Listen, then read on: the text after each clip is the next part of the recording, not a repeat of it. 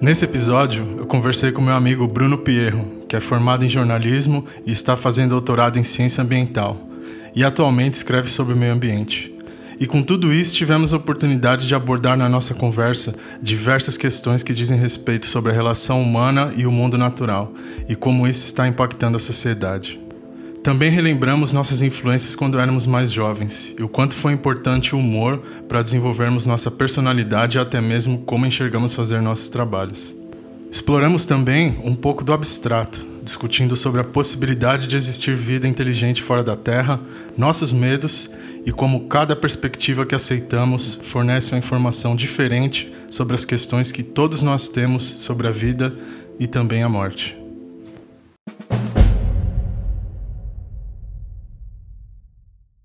Eu não costumo começar gravando com introdução, mas como minha mãe ouve isso aqui, ela encheu meu saco para introduzir os convidados. É... Eu tô aqui com meu amigo de infância, o Bruno, e vou pedir para ele falar um pouquinho mais dele. Fala aí, Bruno. Tudo bom aí, quem está ouvindo? Primeiro agradeço aí o meu amigo aí, o Eduardo por, pelo convite. Porra, uma honra. É... Um abraço para Val também. que, que você estudou? Vamos gente, começar por isso. É, então, a gente sempre começa se apresentando pelo que a gente faz profissionalmente, né? É. Mas por gente, enquanto, é, aqui por, por enquanto. enquanto. Bom, então tá. Então eu, eu, eu sou jornalista, cubro ciência, ah, vai fazer já 12 anos. Escrevo sobre meio ambiente agora também, mais recentemente. E estou estudando aí, estou fazendo doutorado na USP em ciência Legal. ambiental. Acho que é isso. Tô vivo, muito, vivo, né? vivo de fazer perguntas também. É, é ruim, é, eu também. Aí é ruim é. de responder. É. é. Onde entra o humor no jornalismo? Já que a gente tentou começar bem humorado isso daqui, onde que entra o humor no jornalismo? É uma questão que eu venho pergun me perguntando ultimamente, porque os tempos estão tão difíceis. Você, você abre o jornal, você liga a TV, ouve o rádio, é, é tá, péssimo. Tu, tá tudo áspero, né? Porque os ainda mais aqui no Brasil, antes mesmo da pandemia já estava péssimo. Então, como então qualquer tentativa também que você tenha assim de tentar levar um assunto é, de uma forma mais literária, de um jeito diferente, também você corre o risco de, de ser acusado de não tratar a coisa com seriedade, né? É. Então Ninguém já começa... nunca está satisfeito, é. né? Impressionante. Então, mas eu, eu, eu procuro você falou do jornalismo. Eu, eu trabalho com jornalismo impresso e digital, né? Então eu escrevo. Então, eu não sei bem se é o humor, mas é trazer um tom mais. É, mais leve? Mais leve. Não, não sei se leve, mas bem. É, procurar trazer uma questão da humanidade para o assunto que eu estou tratando. Perfeito. Né? Então, por exemplo, eu, eu fiz uma matéria agora recentemente sobre um um educador aí que, que foi muito importante para a educação no Brasil, Anísio Teixeira, né?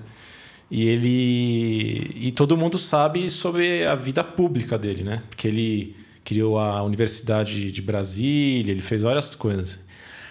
Aí eu falei, não, mas espera aí, isso daí, beleza. Tá nos livros, tá, na, tá na, nos artigos científicos. Aí eu fui atrás de um filho dele, que está vivo ainda.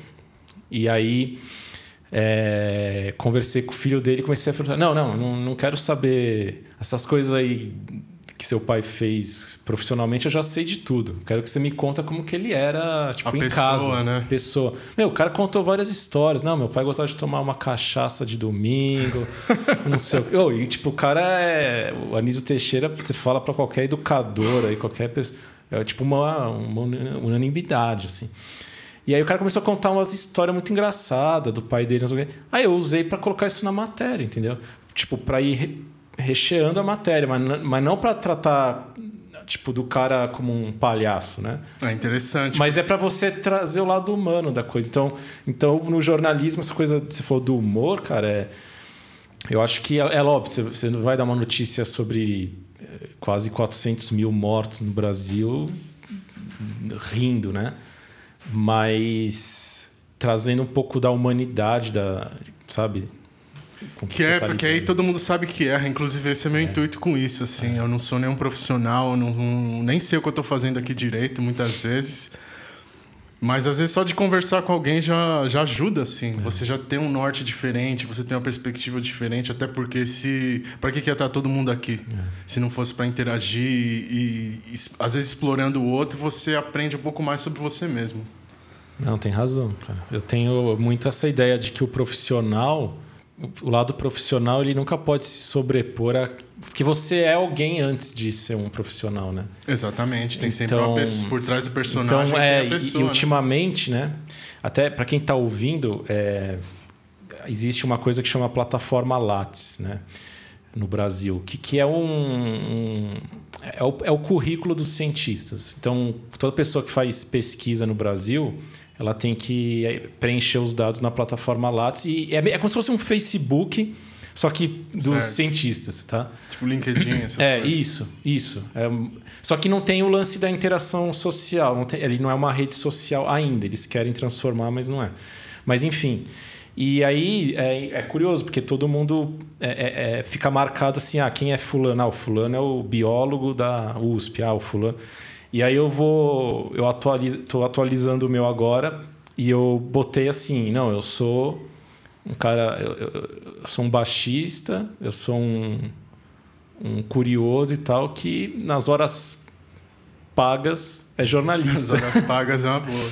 Entendo. Eu sou muito mais do que isso aí. Porque acaba limitando muito, né? Ah, eu sou jornalista, eu sou isso. Eu, eu não vejo isso. Eu quero ver a pessoa, realmente. E é, e é interessante. Eu nunca parei para pensar nesse sentido de o humor, na real, é, é transmitir um pouco da humanidade da pessoa, né? É. Que é o que faz, é o que é o, que interliga todo mundo, é. né? Então, se você vê um negócio curioso sobre você numa outra pessoa, você até dá uma risada, assim. É porque a gente, a gente liga muito a, a palavra humor a, a algo engraçado, tá? mas o Sim. humor é o humor, é o humor, é o bom humor, é o lado afetivo, é o mau humor. É, então, é, eu não sei qual é a, a origem da palavra humor. Eu também não faço, ideia. ideia. até depois Quem vou quiser ver. pesquisa. É, mas é, mas para mim é isso, é, é, trazer um elemento que fala, pô, peraí, então a gente está falando de uma pessoa aqui, né? Não é um cara. Porque a, as coisas não são lineares, né? É tudo complexo. Então, a, as pessoas tomam uma decisão na vida, às vezes você fala assim, não, o cara foi lá para os Estados Unidos fazer doutorado e não sei o quê mas você vai ver o cara foi porque ele estava motivado, às vezes, por outra coisa, porque ele terminou um relacionamento no Brasil e queria Com fugir da, da, vida, do problema, sabe? É o que mais acontece. É, então, né? isso, sabe? Então ficar tudo parecendo que é, que é tudo planejadinho na vida das pessoas. Né? Não, o cara acabou a faculdade, aí ele foi fazer não sei o quê, aí ele se formou em não sei o que lá, aí ele publicou tal livro. Ele... Não, cara, às vezes o. Tá fudido. Tá fudido, tá tipo, ferrado, tá querendo se matar e aí ele. Não, então eu vou pra puta ah, que pariu e vou. E ah, tenta pronto, se reencontrar. Aí, né? É, e aí. Então, isso, repente... isso, é interessante saber, sabe? Tipo. É, é, claro, não ser invasivo, né? Mas no meu trabalho, assim, eu quero saber o que, que motiva as pessoas a fazer o que fazem. Assim. Ah, isso é mais interessante. É. Isso é o que eu gosto também. Até por isso que eu te chamei aqui. Quem é o seu herói no jornalismo? Porra. Sua referência, uma pessoa assim que. Caramba, nunca Quer dizer. Que a gente sempre tem, né? É, a gente, quando a gente é. era criança, a gente andava muito de skate e todo mundo tinha o seu é, herói, né? Nossa, eu acho as que influências, na, né? As influências. E na profissão sempre tem também. Eu acho que tem um. Alguém que você vê assim, você fala, pô, queria ser pelo menos metade daquela pessoa ali. Já ia ficar feliz. Eu acho que na época da faculdade eu pensava mais nisso. Hoje em dia, é, quando eu comecei a cobrir jornalismo de ciência, né? Então, lá, tipo, ainda na faculdade e tal. Então, eu via quem, quem que eram as pessoas que estavam cobrindo ciência no Brasil e tal. E aí sim, aquelas pessoas eram, eram as referências para mim. Né? Era um pessoal que estava trabalhando com isso.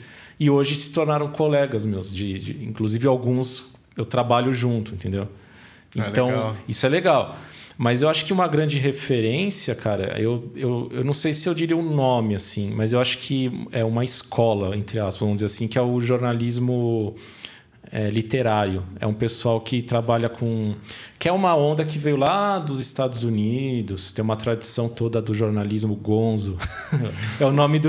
É, até quem está ouvindo, ó, eu recomendo aí se procurar é, livros, textos do é, Hunter Thompson, Truman Capote É, é um pessoal que fez um tipo de jornalismo que depois tem toda uma tradição também na América Latina. Você pega Legal. o Gabriel Garcia Marques, que é um escritor famoso colombiano, que escreveu ficção, né? escreveu 100 anos de solidão, foi prêmio Nobel de literatura, mas antes ele teve todo um trabalho como jornalista.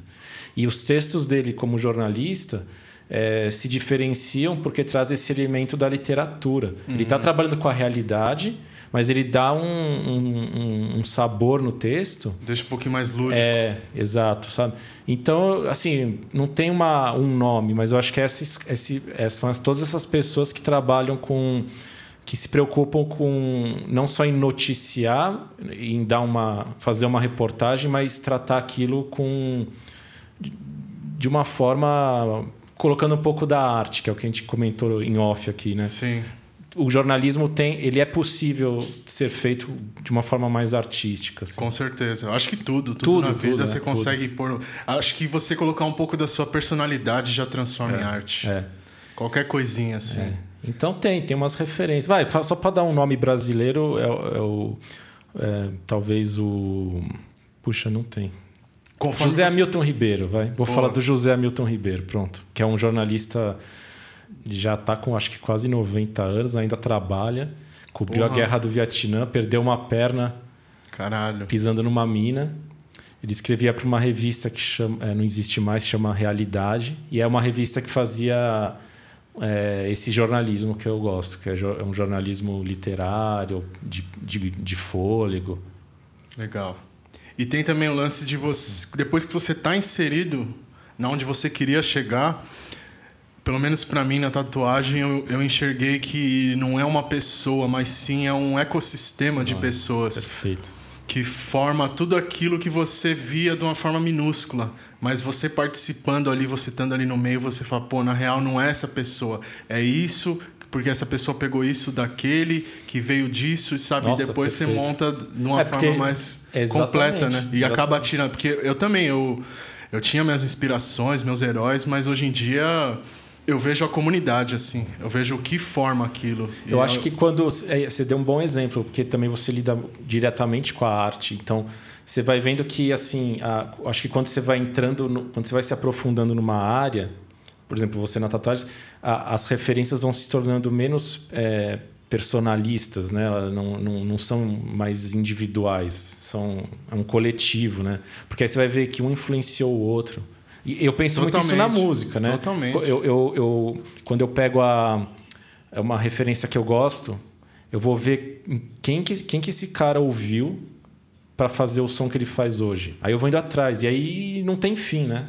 É, é, vira uma árvore genealógica infinita. Acho que no jornalismo, eu- nos últimos anos, eu acabei aprendendo isso também. Acho que é, é uma rede assim complexa. Total. Qual foi a pessoa que você entrevistou que mais abriu sua mente? Eu vou. Tem um, uma pessoa que abriu minha mente. Foi um cara que eu entrevistei é, já tem muito tempo. Eu, eu trabalhava ainda, estava no começo da carreira e eu ajudava a produzir um programa na TV Brasil, que é uma TV pública. E eu conheci um físico, um pesquisador, que ele é muito mais que físico, ele lida com filosofia, com um monte de coisa, né? Legal é um caramba. polímata, né, que fala. Então, e é o Sérgio Mascarenhas. E ele me abriu a mente porque na época eu estava entrando nessa coisa de querer mexer mais com jornalismo de ciência, e tal. Aí eu comentei isso para ele.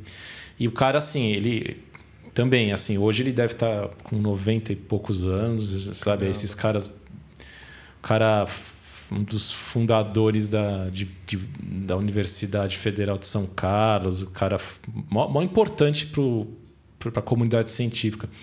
E eu era um moleque, tipo, tava começando a carreira, tipo, meu, ele meio que me adotou, assim, ele, ele, eu falei para ele que eu tinha interesse em trabalhar com ciência, com não sei o quê.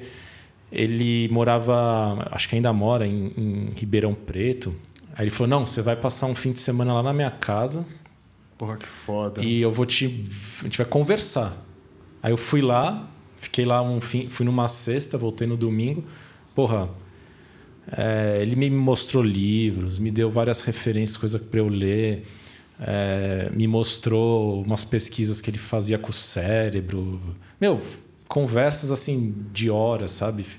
E me marcou muito porque foi é, no começo da carreira assim uma pessoa muito importante porque ele fez para pesquisa no país.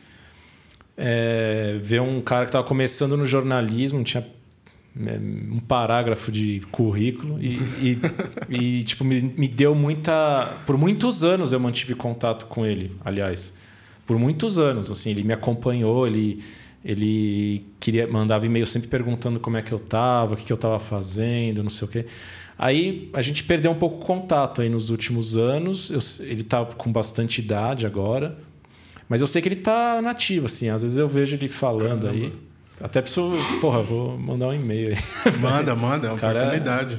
É engraçado, né?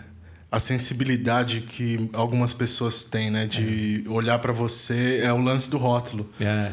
Ele não te vê, ah, um cara tá começando agora, é um Zé Ninguém. Às vezes, se você olhar a, a parte humana, quem a pessoa realmente é, você vê aquele potencial e você pode até ter uma interação e ver até onde você pode chegar é, e é. apostar nessa pessoa, né? Porque se trava no rótulo é foda. É. Você não chega a lugar nenhum, você fica naquele julgamento e aquele julgamento é fixo e acabou. Exato. Não muda em nada. Agora, para de pessoas que abriram a mente, assim, acho que ele foi o grande cara que abriu a minha mente assim naquele, naquele momento. Mas hoje em dia, meu, constantemente, assim, eu, eu encontro pessoas muito interessantes de e que vão me dando luz assim para pensar várias questões que eu não tinha pensado. E é uma troca, né? Quando eu vou entrevistar alguém, eu faço como se fosse uma troca. Sim. Porque é, eu não me coloco como é, alguém total. Eu não, assim, eu, por, por mais que eu. Tudo bem, vou entrevistar alguém um assunto específico que eu não, não, não, não manjo, eu não vou ficar ali pagando de Tipo, eu agora, conhecer... tudo que você falou, não, não sei de nada. Não, mas não é isso. É, tipo, é, é, não, mas é isso. É, é, é, se mostrar humilde, reconhecer que você não sabe, mas também reconhecer que você pode contribuir. E, aliás, essa é uma coisa que eu acredito muito. Eu, eu não acredito na a palavra leigo. Ela é, ela é uma armadilha, porque todo Sim. mundo é leigo. Com certeza. Todo mundo. O, o, prêmio Nobel de Física desse ano é leigo. Por quê? Porque ele não sabe tatuar. Então, em relação à tatuagem, ele é leigo. Em relação à história do Brasil, ele é leigo. Então, o que, que, que é leigo? É tudo, não existe, sabe? Todo mundo é leigo em muita coisa. Na verdade, a gente sabe muito pouco, né? Sabe quase nada. tem gente que fica a vida inteira, literalmente, 30, 40, 50 anos pesquisando uma molécula. Ah, o cara é foda. Não, o cara é sensacional. Mas o cara, às vezes, não vai ter condições de trocar 15 minutos de conversa sobre, sei lá, literatura, é, não sei, qualquer sim. coisa. É engraçado, né, pensar dessa forma. E ninguém chegar à conclusão que, porra, tem gente pra caralho no mundo, né? Talvez se cada um se aprofundasse em alguma coisa, talvez todos não seriam tão leigos assim. A gente tivesse mais uma propensão a dividir a informação, sabe? É, compartilhar mais, ser mais aberto com as outras pessoas e não travar no julgamento, né? E até, até já dar um gancho aqui numa outra pergunta que eu queria te fazer. É interessante a gente falar desse assunto, porque é, um pouco antes, né, a gente combinando aqui os assuntos que a gente poderia conversar e tal, a gente é, falando das nossas referências, né? Da adolescência, da infância. E é, é engraçado, né? Porque eu não tenho vergonha nenhuma de falar. E olha que na faculdade, ainda mais nesse ambiente acadêmico, é, o ego das pessoas é lá no alto, né? Com certeza. É, tem muita gente. Então você encontra, não, porque eu com 15 anos eu já, já tinha lido toda a obra de Machado de Assis. E, não, porque eu li, eu li não sei o quê com uns quantos. Sempre tem um não, eu não li né? porra nem. Assim, o que, que eu li na, na, na infância, na, na adolescência? Eu li os livros que tinha que ler para a escola. Eu nem isso. Uma coisa ou outra ainda. Mas o que, que eu tava fazendo? Eu tava na rua, tava andando de skate. Então, minhas referências é. Meu, é, é o que a gente assistia na época. A cultura toda lá da MTV, Hermes e Renato. Hermes e Renato, e, principalmente. E por que, que eu tô falando deles? Porque. É, é, essa coisa do. É até uma coisa meio anárquica de. É, de zombar, de, de. Ou então de. Não é de zombar, mas. É zombar também, mas assim. De você não levar tão a sério essa coisa da. da sabe? Da, da hierarquia, da. É... Não se levar tão a sério na é. real, né? E saber que você pode fazer uma contribuição de qualquer forma, não precisa ser do jeito que a gente imagina, né? Não, é e fantástico, assim, porque tem um episódio de, do Hermes Renato que eu adoro, cara, que eu vejo muitas vezes, assim, tipo. Que é, é eles, eles justamente eles, eles tirando sarro de um programa. É, desses programas intelectualoide, assim, que tem, tipo, é, é, como é que chama? Tipo, Roda Viva. É, não, é, não, mas é um tipo assim, é, é, é, o, ele tá imitando, é o Felipinho lá imitando o Pereio, que é um, um ator muito engraçado, assim. mas assim, é eles fazendo um. Eles, é um, é um eles fazendo assim, um, um programa de conversas sobre assuntos assim, tipo, ultra intelectuais, assim, tipo literatura, cinema. Só que, tipo, eles falando, eles, tipo, falando umas coisas muito nada a ver, muito, muito óbvias, assim, sabe? Só que com toda aquela pompa de. Tipo, não, você dirigiu aquela peça, como é que é o nome daquele diretor? Astrogildo, puta, Astrogildo, grande diretor, que não sei o quê. É... Aí tem uma parte do episódio que, o, que um deles fala assim. Não, porque o fulano, é, citando a obra dele, é, não sei o que, nádegas da. de não sei, sabe? Então, tipo, eu, eu acho fantástico esse episódio, porque é eles, é eles tipo, cagando para esse universo. Porque, meu, é isso. Eu, eu trabalho com isso todo santo dia, com, com esse universo acadêmico. Meu, é, eu, eu não entro nessa, sabe? Eu não entro, cara. É porque é, é muito eu fa... é, é, é, bem isso, sabe? Eu acho que. É um, é um, saudosismo meio ridículo, né? É, não, é. é coisa é, Caxias. É, é, isso, é. Coisa Caxias. É, é, muita disputa de ego, é, sabe? e no fim, se você vai espremer o negócio ali, sai pouca coisa, sabe? Sim. É, do pensamento mesmo crítico, assim, de, de. Vamos pensar sem citar nenhum livro aqui, sabe? Com as nossas próprias palavras. É muito chato quando você está num, numa roda, assim, um debate, e a pessoa só fica citando, citando, e, autor, e não sei o quê. E... É, eu não gosto nem um Então, meu, tipo, esse episódio eu, eu mando. Eu acho. Eu acho que os. Nossa, eles mandaram muito bem, porque eles sacaram a. a justamente a, a parte pedante da, do que é ser um acadêmico, que é, é isso. É, é, tem, tem muita gente pedante no mundo, assim. É. Com certeza. É, é engraçado. E tem também o lance que a gente falou antes do, do improviso. É. E você saber se virar nos 30. Porque muitas vezes, na real, é isso, né? Em qualquer profissão. É você saber se virar na hora que você precisa e. E para isso depende da sua criatividade. E como que você acessa essa criatividade? Não é você pode observar ter referências assim mas o que, que você gosta de fazer né eu acho que é aí que entra o fator humor fator diversão Exato. que é o mais importante é. em qualquer lugar assim exatamente você deixa o clima mais leve e, e, é mais fácil de absorver às vezes eu leio uma coisa assim é muito séria eu canso uhum. estou vendo um vídeo muito sério assim eu já falo para para que, que é tão sério assim faz uma brincadeira é. faz uma piadinha aí no meio ou, ou erra alguma coisa eu, eu espero isso é. assim acho que eu acostumei minha mente tanto com o Hermes Renato que às vezes uns negócios mais que as pessoas querem fazer alto orçamento, é uma super produção de um bagulho muito idiota. Tipo assim, vai falar sobre um tatuador. Aí faz uma mega produção. Eu penso, legal, mas você é só um tatuador. Eu não te levo tanto a sério, porque eu também faço isso e eu sei que não é nada demais. Sabe?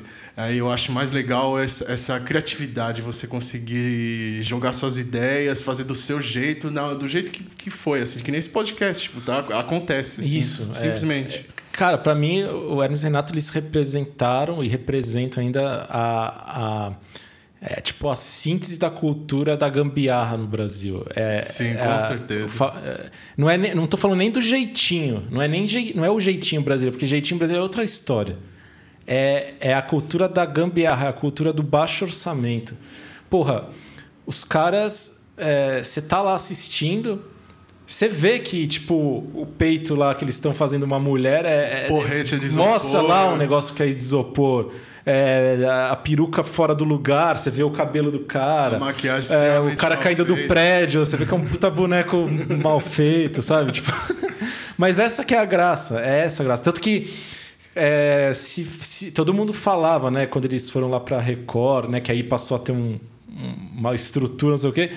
Fala, puta, não, esse não era o Hermes e Renato, porque o Hermes e Renato é, é, é a coisa tosca. É a, e, mas não é o tosco de ruim, é o tosco, assim, é, quando você tem uma estrutura é, deficitária, você tem que então fazer uma. Aí sim você tem que se preocupar mais com o conteúdo. Você tem que fazer uma coisa realmente muito boa. Porque você impressionar com, com o Maracanã é fácil. Exatamente. Você impressionar lá com a quadrinha de futebol da, da Vars é outra história, entendeu? Então, tipo, olha, eu falo de futebol, não sei porra nenhuma de futebol. mas a analogia tá perfeita. Não, mas é isso, sabe? Tipo, então. É, eu penso muito isso também, eu levo isso para minha profissão, no, no dia a dia, assim. Sabe? Tipo, é, eu, vou, eu vou fazer uma matéria foda, tipo, com os recursos que eu tenho, entendeu? Ah, mas isso aqui vai para uma revista que não é muita gente que lê, não é, não é a Globo, não é o Globo Repórter. Não, foda-se, é tipo, é, é o que eu, o que, que eu, até onde eu posso ir, eu, o que, que eu consigo fazer com, com os recursos que eu tenho aqui, entendeu? É em vez de ficar esperando, não, não, eu vou esperar então eu eu ter condições de ter um 5 milhões de seguidores, que aí sim eu vou. Aí não. que gera frustração é. e você não faz, né? É. A, a, o quanto de estímulo a gente precisa para conseguir fazer alguma coisa, né? É. Quanto de estímulo visual? Você precisa ver um, um CGI do cara caindo, assim. Não, um boneco é o suficiente para mim. É, é. E é para mim até melhor. Eu é. falo, caralho, olha, os caras resolveu tranquilo. Eu que sou um cara preguiçoso pra porra, eu vejo isso e falo, resolveu da forma mais simples, assim. Não é. perderam tempo e tiveram o resto do dia para se divertir e fazer qualquer pois outra é, coisa. Era isso.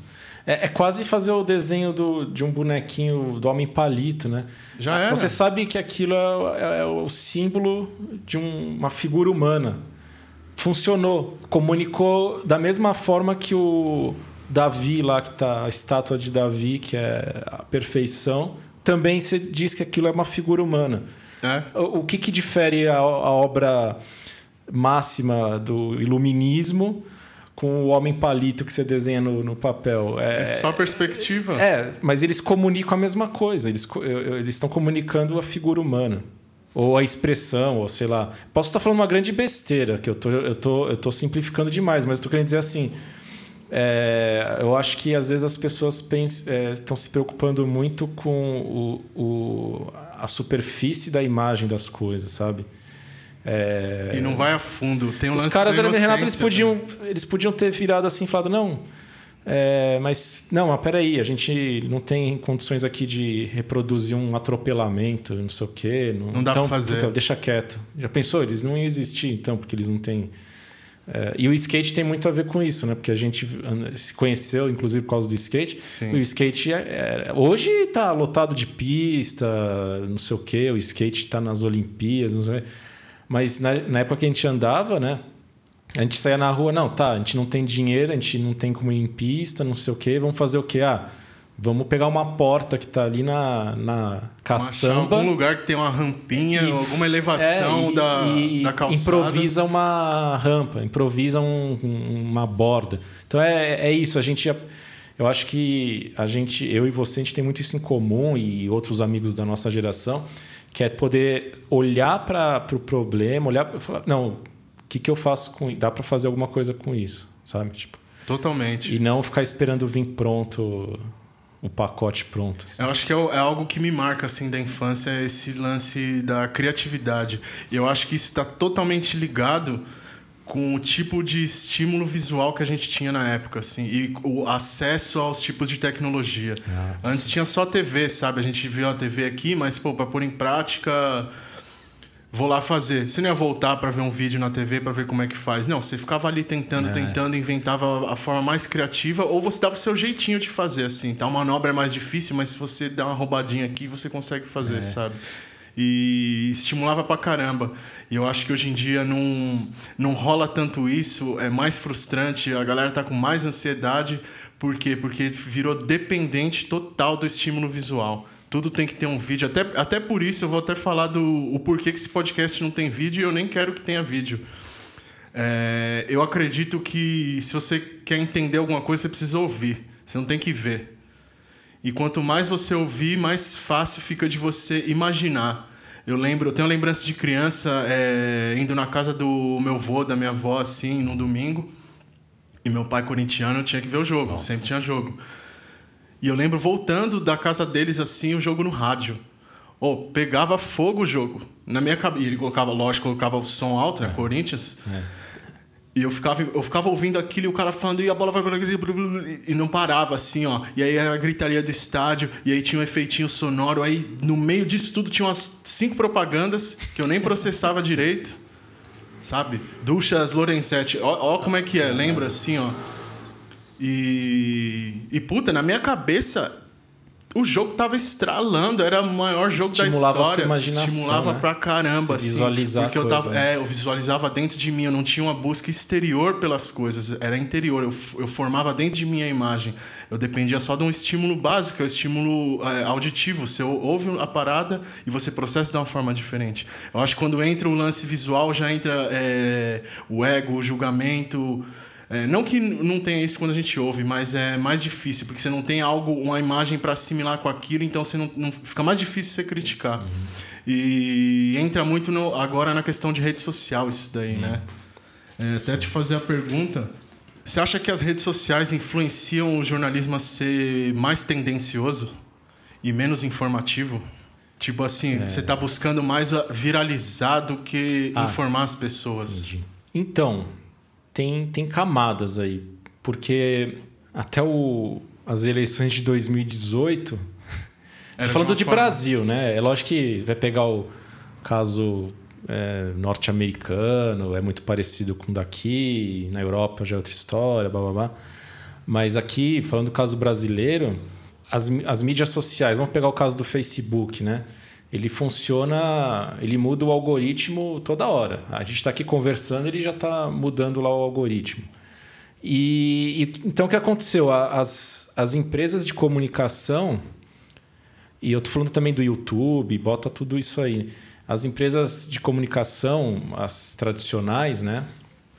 Folha, Estadão, UOL, todo esse grupo Globo e tal é, eles começaram a, a ter que se virar para como é que a gente é, entra nesse jogo né, das mídias sociais, é, sendo que a gente não pode competir, né? Porque a Globo ainda tenta ousar, tentando criar, fazer concorrência com, com Netflix, com esses grandes grupos. Sim. Tudo bem, ela tem tem grana e tem influência isso, né? Isso, mas, mas no geral as, as, os grupos de imprensa aqui não tem, não tem isso. Então eles, então sim, o, teve um momento que para caçar o famoso caçar clique, né? O, então você tinha lá a, a, o que que o que que você tem lá um portal como da Folha, do Estadão tem lá o conteúdo deles, mas o que, que eles vão divulgar lá na, nas mídias sociais tem que ser o que mais vai atrair, vai chamar eles para. Vai chamar o leitor para entrar no site deles, para clicar sim, e entrar. Sim. Beleza. É, isso tem toda uma discussão na área do jornalismo, quanto que as mídias sociais. Ela, é, porque nunca é 880, né? É, por um lado, as mídias sociais deram mais chances para para as pessoas terem é, voz, né? Então surgiu, por exemplo, em 2013, naquele lance que teve lá das tarifas, é, toda aquela todo aquele levante que teve lá, o gigante acordou. Das tarifas de ônibus é, e que depois e culminou na, na, na, no impeachment da, da Dilma e tal. Mas, enfim, naquele momento, você tinha ali o surgimento de algumas.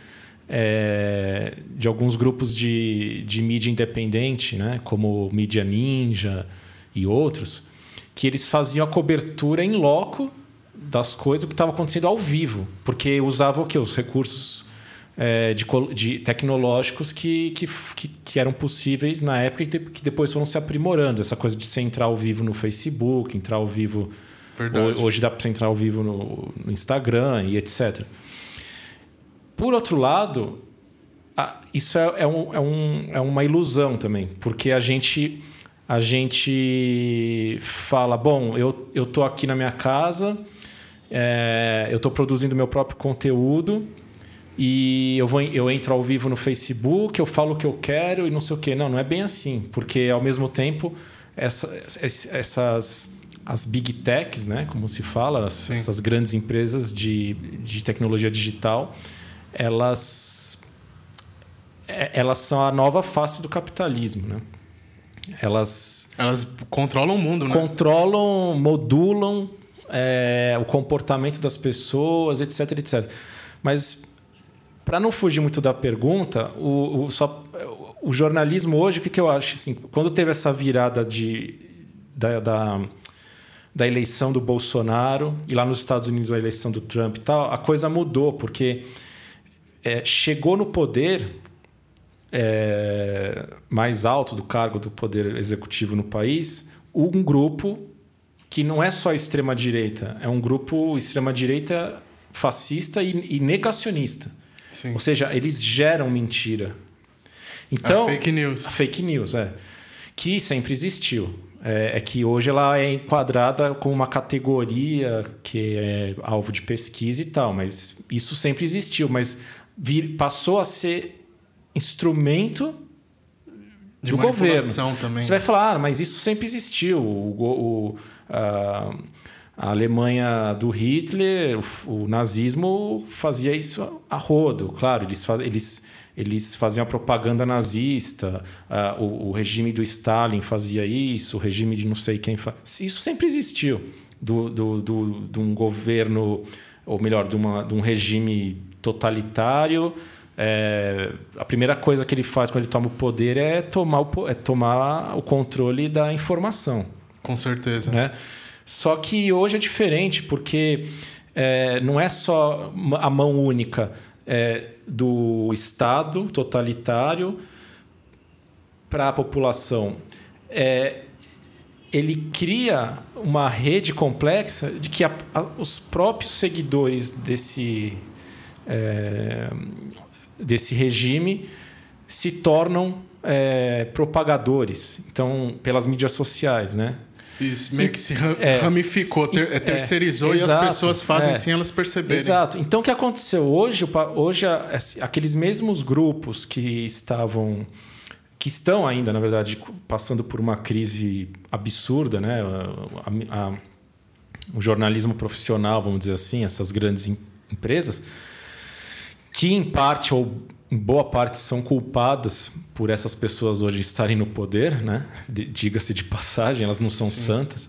Tem até um documentário no Netflix Tem, que é. conta do como aconteceu, até porque Sim. a mesma empresa que fez o lance da manipulação no, no do Trump foi do Bolsonaro, Exato. também, a Brexit. Né? Exatamente. Então, é, é sim, bem lembrado, aliás.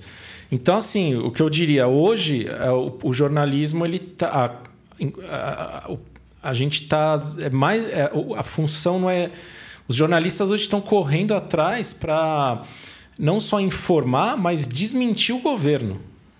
Caramba. Então, é, então hoje é, mesmo mesmo a grande mídia que por exemplo eu sempre fui um grande desde a época da faculdade e ainda sou crítico, né, dessa, desses dessas grandes empresas de comunicação como Folha, Estadão, que é, mas ainda assim, no, no, no, atual estágio que a gente está, a gente depende do jornalismo é, profissional que essas empresas fazem, porque ainda que eles também sejam artífices dessas, dessas mudanças políticas que ocorrem, é, atacaram, por exemplo, a, o governo inteiro do Lula, da Dilma, criaram factoides. Sim. Então essas empresas também elas têm que ser uh, esses grupos de jornal também têm que ser muito criticados. Eles não uh, eles não podem passar como santos, né? Como neutros. Não existe neutralidade, não existe é, no, no, jornalismo nem na ciência, enfim. Mas só para concluir, é, ainda assim, hoje a gente está numa situação tão limite que a ameaça que um governo como o do Bolsonaro faz a esses veículos é muito mais preocupante do que a forma como esses veículos vinham atuando nas últimas décadas.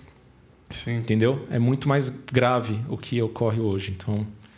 É perigoso, né? É. Brincar com esse tipo de coisa não, não, nunca, deu, nunca deu certo. É. Quantas vezes a gente vai ter que viver a mesma história até aprender, né? Exato. Não, eu tenho, eu tenho colegas, é, inclusive gente que estudou comigo na faculdade, que trabalha em, em grandes jornais, e por, por fazer reportagens na época da. É, da eleição de 2018, denunciando coisas da erros, é, ou melhor, crimes, né, que foram cometidos na campanha do Bolsonaro, começaram a ser perseguidos por bolsonaristas, por gente ligada ao Bolsonaro. É bizarro isso, é bizarro. E teve que sair do país, até, tá até agora fora do país. A, a empresa, o jornal mandou essa pessoa para os Estados Unidos para cobrir fazer jornalismo internacional, porque se continuasse no Brasil podia morrer. Corre risco de vida, com certeza. Sim. Meu, um amigo meu que ele era famosinho assim no Twitter, não vou falar o nome dele, uhum. mas ele fazia várias piadinhas com Bolsonaro, esses negócios. Oh, ele foi banido do Twitter é. e recebeu tipo assim e-mail um pouco agressivo assim, falando para ele parar, que não é um negócio legal para ele fazer e tal. Meu, bizarro isso. Não, tá Você rolando. Tá vivendo sob tá, constante tá, ameaça. Tá né? rolando. Ah, agora mesmo, tá. É... A verdade virou um crime, basicamente. É, eles né? usam, eles usam da, da lei de. Da lei de. É, é uma lei que existe aí que, inclusive, foi proposta durante um governo do PT, se eu não me engano, se não me falha a memória, que é uma, é uma lei que, se, se alguém representa alguma ameaça, ela pode, você pode intervir. O governo vai lá e, e coloca é, é, chama aquela pessoa para depor na Polícia Federal. Então todo mundo passa a ser alvo. Se você vai para a internet começa a atacar o governo, ele, ele tem. É, ele tem escopo legal para te para te chamar na chincha assim e falar e aí você vai continuar é, ou não? tipo o comunismo isso daí, né? Não dá para colocar, eu diria que é um aspecto apenas assim, porque é, é um aspecto gente... de qualquer é, de qualquer estado é, totalitário, seja de direita ou de esquerda. Sim, sim, né? sim. Não é, colocando é, em extremos Mas assim. é isso, é, é, é o Estado é, que, que é bizarro, assim. Eu falei do comunismo por, por causa da China. Que na China, eu não paro de ver notícia de gente desaparecendo, de coisa acontecendo, tipo assim qualquer coisa que vai contra o governo. Aqui ainda tem esse. Você falou, é um pouco mais a versão light, né? É. Lá já é, já é um caso extremíssimo. É, assim. não, sim. Se você vai pegar e vai, vai ler o que, que é o comunismo na visão do Marx, nunca teve. Nunca é, teve foi é, esse, o comunismo. Os, os ismos foram se é, deturpando com sim, o tempo. Total. Assim. Ah, você acredita que a humanidade vai acabar se destruindo com essa guerra de informação? Tipo assim, é, o governo tá contra as pessoas, as pessoas estão contra si mesmas e contra o governo e contra tudo assim. E tudo baseado em informação. Tem informação demais. Eu lembro que na nossa época de, de moleque assim do skate era mais só se divertir mesmo. É. não buscava tanto. Informação era algo que a gente queria mesmo se comprar uma revista de skate comprar uma revista de videogame alguma coisa assim. Mas agora com tanta abundância será que a galera não, não tá usando isso de uma forma destrutiva? Ah com certeza com certeza. E você não acha que vai levar umas Sim. consequências muito, muito piores? É, a, a, própria, o, a própria questão da, das fake news e do negacionismo, da, do negacionismo histórico, né? Vamos pegar a área que eu tenho trabalhado mais, que é meio ambiente, né? Mas que se relaciona com a questão da saúde tal. É, o governo pega e fala: não, não desmatamento na Amazônia está controlado. Aí vem um próprio órgão que é ligado ao governo, que é que faz o monitoramento da, da, da Amazônia, fala: não, aqui ó, a gente tem dados de satélite que aumentou o desmatamento na Amazônia nesse governo. Aí o governo fala: não, mas então o satélite que vocês estão usando é porcaria. Eu vou contratar um satélite privado dos Estados Unidos. aí vem o satélite. Aí, aí a NASA fala: não, o, o do tá Brasil correto. é tão bom que inclusive a gente usa o do Brasil. O Brasil tem um dos melhores monitoramentos da, da, é, de satélite. Aí, quer dizer, fica esse embate. Aí, enquanto está esse embate, os jornalistas botando uma puta de uma energia para falar qual é a real, quer dizer, falar, olha, não dá, não, não dão bola aí para o que o, governo está falando do Bolsonaro, porque a real é que está rolando o desmatamento, está grande. Aí tem um monte de ONG que faz esse trabalho de monitorar o desmatamento. Aí vem o governo e fala: não, essas ONGs aí, ó, tudo palhaçada. Aí, puta, outro. o que, que eu quero dizer? Fica, fica essa guerra de informação é, que é gerada pelo próprio governo. Isso, isso vai criando desdobramentos na sociedade, porque aí você anda na rua, ah, não agora com isolamento, mas antes, você andava na rua, passava em frente ao boteco, tava os caras lá, lá tretando um com o outro. Não, Olha aí, que desmatamento, ok? Olha a foto da Amazônia, olha quanto, quanta árvore. Ah, ó, a questão do aquecimento global, do, das mudanças climáticas. Né? É, na, tem os negacionistas. O, o, governo também é um dos negacionistas, o Bolsonaro. Esse pessoal eles não acreditam que o homem causa, a humanidade é, causa é, as mudanças climáticas grande parte, não só a humanidade. Aí fica essas, essas discussões. E o que está acontecendo? Enquanto, tá, enquanto a gente está. Enquanto tem essa guerra informacional, essa confusão toda, a gente está indo para o brejo, a gente está se matando. Fica a deriva. Está desmatando tem... mais. Acabou de sair dado é, de novo recorde de desmatamento. E vou te dizer: é, quanto mais avança o desmatamento no mundo, e aí é mundo, não estou falando só da Amazônia mas principalmente nas florestas tropicais, mais chances de surgirem novas pandemias nos próximos anos. Com certeza. A, a Covid. Vai é, estreitando, é, né? A Covid. O... Exato, porque uh, os vírus que você tem que estão lá preservados dentro de uma, de uma mata virgem, do, da vegetação virgem, que é de uma espécie de morcego, que é de uma espécie tal. Você tira aquela barreira de proteção que é a vegetação nativa aqueles, aqueles, aqueles agentes ali, aqueles vírus, aquele, aquilo lá vem para. A gente vai se aproximando, a humanidade, a gente vai é, botando cada vez mais. A gente vai ficando cada vez mais próximo dessas áreas desmatadas para colocar pasto para soja, pasto para o gado, não sei o quê. Mano, tipo, é, a Covid é, vai ser só é o começo do fim, sabe?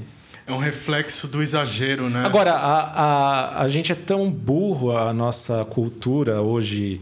Hoje não, né? Nos últimos é, séculos, enfim, que faz essa separação entre homem e natureza, que a gente não vê que a gente também é natureza.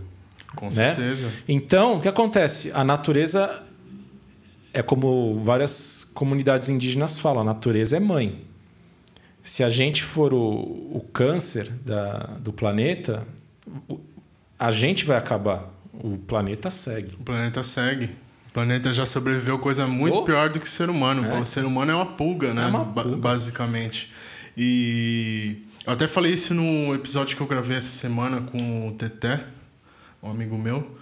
O quanto as pessoas perderam essa conexão com o mundo natural e assim, o, o, quanto a gente não. A gente está falando sobre veganismo, sobre é, alimentação, o efeito do desmatamento é, totalmente ligado com o consumo de carne, sabe? Porque você precisa de espaço para criar o gado, para plantar soja, para alimentar, sabe? Uhum. E, meu, e, e é bizarro isso. As pessoas, elas, por terem desconectado totalmente da natureza, elas não conseguem entender isso não entra, porque não, você, quando você não se sente parte de algo, você não consegue absorver absolutamente nada disso. Nossa, falou perfeito. Você, você se desconecta completamente. E, e você enxergar é, o quanto abrir mão disso é prejudicial a você é importantíssimo. Assim. Você observa. A gente começou no, a gente começou a se modernizar graças aos animais também. Eu Sim. falei até no último episódio a nossa conexão com o lobo que se transformou no cachorro né, domesticado é, foi o que fez a gente evoluir como espécie, sabe? A gente evoluiu junto. Se não fosse o cachorro protegendo a plantação, protegendo a gente, sabe? É, os animais, meu, a gente não ia chegar a lugar nenhum. A gente ia penado do, com os predadores da natureza. E a, a gente fez essa transição de sair da natureza para buscar algo maior. Só que a gente se perdeu no meio disso, né? É. E é. não teve equilíbrio. A gente foi muito por artificial. Por exemplo, oh, você vai no mercado, tudo tá dentro de um plástico. Exato. Até, a, sabe, a verdura, tudo tá dentro de um plástico, assim. E, e não é falado assim. Tem, é uma questão também profunda de educação. Nunca foi falado na escola, sabe? Eu lembro, pô, plantei um feijãozinho, só isso. E no jardim de infância. Tá não, nossa, a nossa geração, eu acho que teve pouco, pouca educação ambiental. Nenhuma. Bom, eu pelo menos nenhuma, acho eu não tive, tive nenhuma. pouca. Eu, né? eu aprendi a plantar um feijão é, no algodão, só isso, mais é, nada. É, não, mas aí que tá. É, isso tem uma questão maior que eu, que eu tava falando, que é, é essa questão da separação homem-natureza. Isso começou é, lá no período colonial, é, quando os europeus começaram a chegar é, na África é, na, na, aqui na América tal, é, e foram lidando, foram entrando em contato com as populações é, nativas e tal, e, e descobrindo é, outras, outros modos de vida que eles começaram a, a colocar aquilo como algo é, selvagem, como algo é, precário, quando na verdade eram populações super sofisticadas, né? Totalmente. É, então já começou daí essa separação, né? E que perdura até hoje. É, tá aí até hoje. A gente tá, a gente, o nosso modo de pensar é, é o modo de pensar colonial ainda. Exatamente. Porque é, é, é, é aquela coisa. Eu, eu, lembro que eu fiz uma matéria há um tempo atrás que eu, eu, eu fiz uma matéria sobre o mercado de luxo. E aí é, eu, eu, fui, eu entrevistei uma pesquisadora que ela estu... eu nem sabia que isso existia. Ela pesquisou como que é o mercado de é... como é que chama aqueles navios gigantes que é cruzeiro, cruzeiro isso. Mercado de cruzeiro de luxo no Rio Amazonas. Você sabia? Eu não sabia que existia. Eu quando eu só descobri fazendo essa matéria que existe um mercado milionário de navios que vêm da Europa, vêm dos Estados Unidos. Assim, navio tipo ultra, ultra luxo. Vem cheio de europeu, cheio de americano tal. Eles entram na, na Amazônia e vai descendo aí pelos, pelo rio Amazonas. Acho que eles pegam outro rio, depois sai e volta para. Fica aí, faz um percurso. E qual é o atrativo? É mostrar é, é, é, vem essa gringaiada toda, um monte de branquelo aí, chega lá, desce nos pontos turísticos, tem contato com povos indígenas, é, tira fotinho, faz não sei o quê. É, aquela ideia do, do índio exótico, né? Sim. A coisa exótica, a Amazônia que você vê nos filmes americanos, né? Aquela coisa toda é, cheia de estigma, né? É, e vão embora. E depois postam, né? No Instagram, não sei o quê. É, ah, ah, ah, contato com a natureza, não sei o quê. E que é a mesma coisa. Vai lá em Pinheiros, também. O, a, a, traz um conforto para a alma das pessoas comer, é, tomar um suco lá com a com o canudo de metal, com, tomando um suco de açaí que veio de uma comunidade de quilombola de não sei da onde lá, de, sabe? Sim. Então virou virou virou a, o próprio a própria natureza, o conceito de estar ligado à natureza, estar próximo da natureza, a, o próprio capitalismo se apropria disso, faz disso uma, uma um serviço lucrativo, né?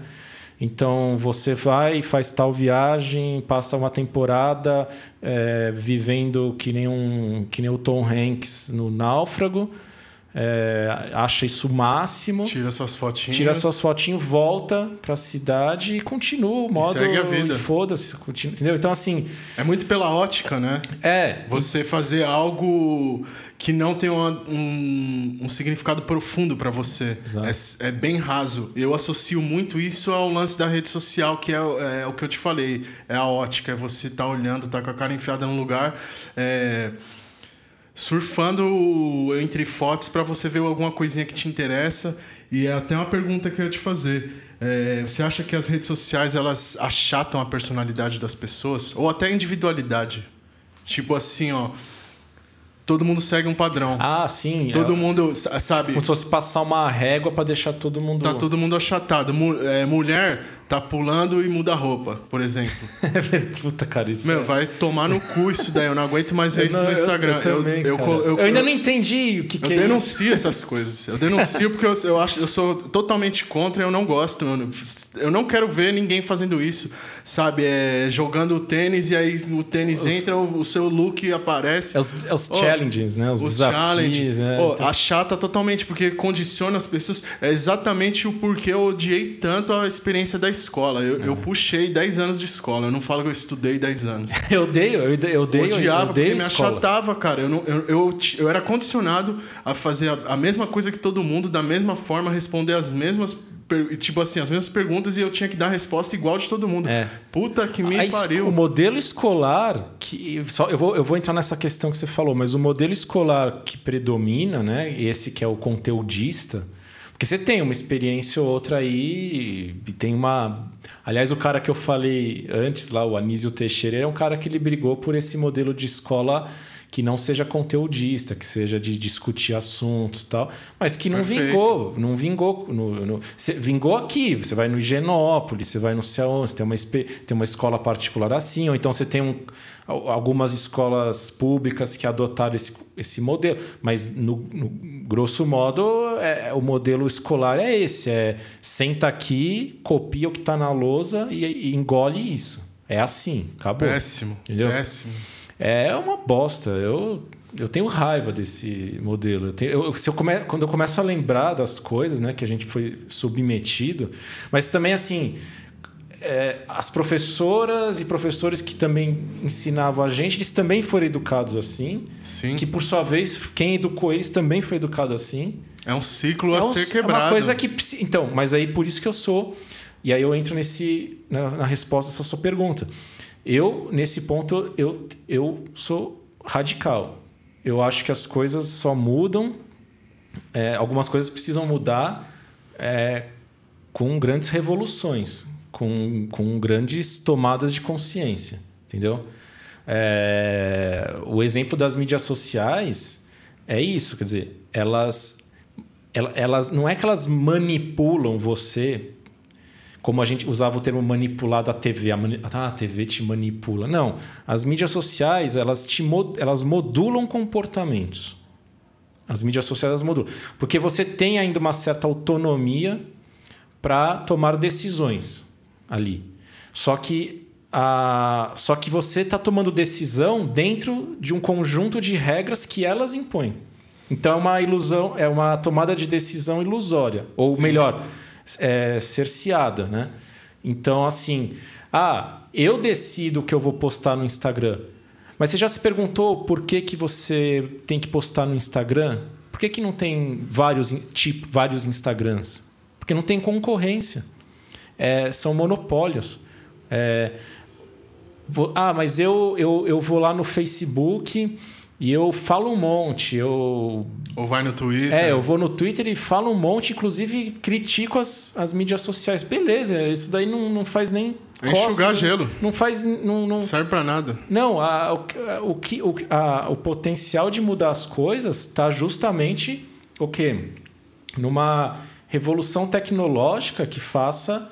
A, que, que, que, no fim das contas, a tecnologia em si, ela em si, sem sem os fatores sociais, políticos e tal, a tecnologia em si não tem nenhum problema. Quer dizer, você ter, um, você ter um, uma plataforma em que você possa é, ligar ali a câmera e, e falar, pô, é, nessa pandemia a gente viu quantas lives, quantas coisas que, que surgiram, quantas coisas interessantes, né? Que conectou Com certeza. as A tecnologia em si não tem problema. Podcast, aqui mesmo que você está fazendo.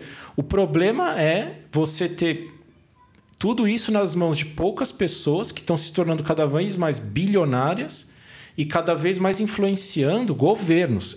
o objetivo dessas, desses empresários, tipo Zuckerberg, o Jack Dorsey, todo, todos esses Bill caras, to, eles, eles querem. É, eles estão aos poucos querendo tomar o espaço do Estado.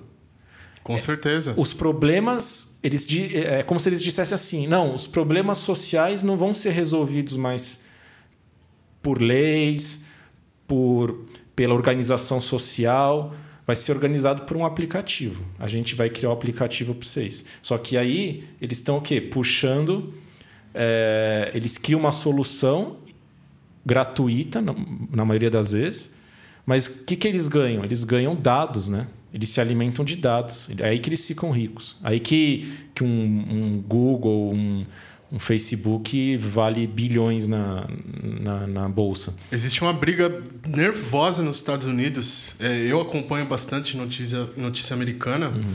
É, pela regulamentação dessas, dessas mídias sociais, é. porque não é regulamentado. Eles têm o poder para fazer o que eles quiserem. Assim, é. Eles não respondem ao Estado, basicamente. Não, aqui, ó, é, vou, vou, vou tomar o, o espaço aqui do seu podcast para indicar um outro podcast. Por favor. É o, que é o podcast Tecnopolíticas, do, do professor Sérgio Amadeu. É um cara que pesquisa esses assuntos sobre mídias sociais, tecnologia. Legal. Ele é professor da UFABC, é federal do ABC. É um cara fantástico, ele, ele faz e ele traz esses temas, essas discussões que às vezes aqui no Brasil ainda estão muito incipientes, né? Então, ele fala muito da questão do extrativismo de dados, do é, colonialismo de dados, né? Que é bizarro isso como, daí. como que essas empresas, elas estão... A gente nem fica sabendo. Eu fui pesquisar isso. Por exemplo, vou dar um exemplo breve, assim. É, o governo, agora durante a pandemia, vários governos municipais, estaduais, inclusive o federal, fecharam acordos com é, grandes empresas de tecnologia, tipo Microsoft, é, Cisco, é, Google, essas empresas. Para o quê? Porque os, os governos de países como o Brasil, vários, né, estão em crise, estão quebrados. Eles não têm recursos para, por exemplo, é, ou, ou melhor, tem recursos, só que não aplica para isso, né? Aplica roubando. é, aplica para outras coisas. Mas enfim, não tem vontade política para, por exemplo, investir em seus próprios servidores para rodar seus dados públicos, né? Que são são super. É, é uma coisa que precisa ser, ser muito bem protegida. Guardada as sete chaves, Exato. Né? E você colocar isso num servidor Exato. de uma Microsoft. Ou, ou, da própria Amazon. É, não, já está rolando. Já está Já está, tem 500 mil casos, você não faz ideia. O, o professor Sérgio Amadeu é um cara que está investigando isso. Então, eu fui atrás de pesquisar é, na imprensa se saiu, por exemplo, um acordo do Ministério da, da, da Ciência com a Cisco para rodar todos, todos os dados das universidades federais e do sistema de ciência e tecnologia do Brasil.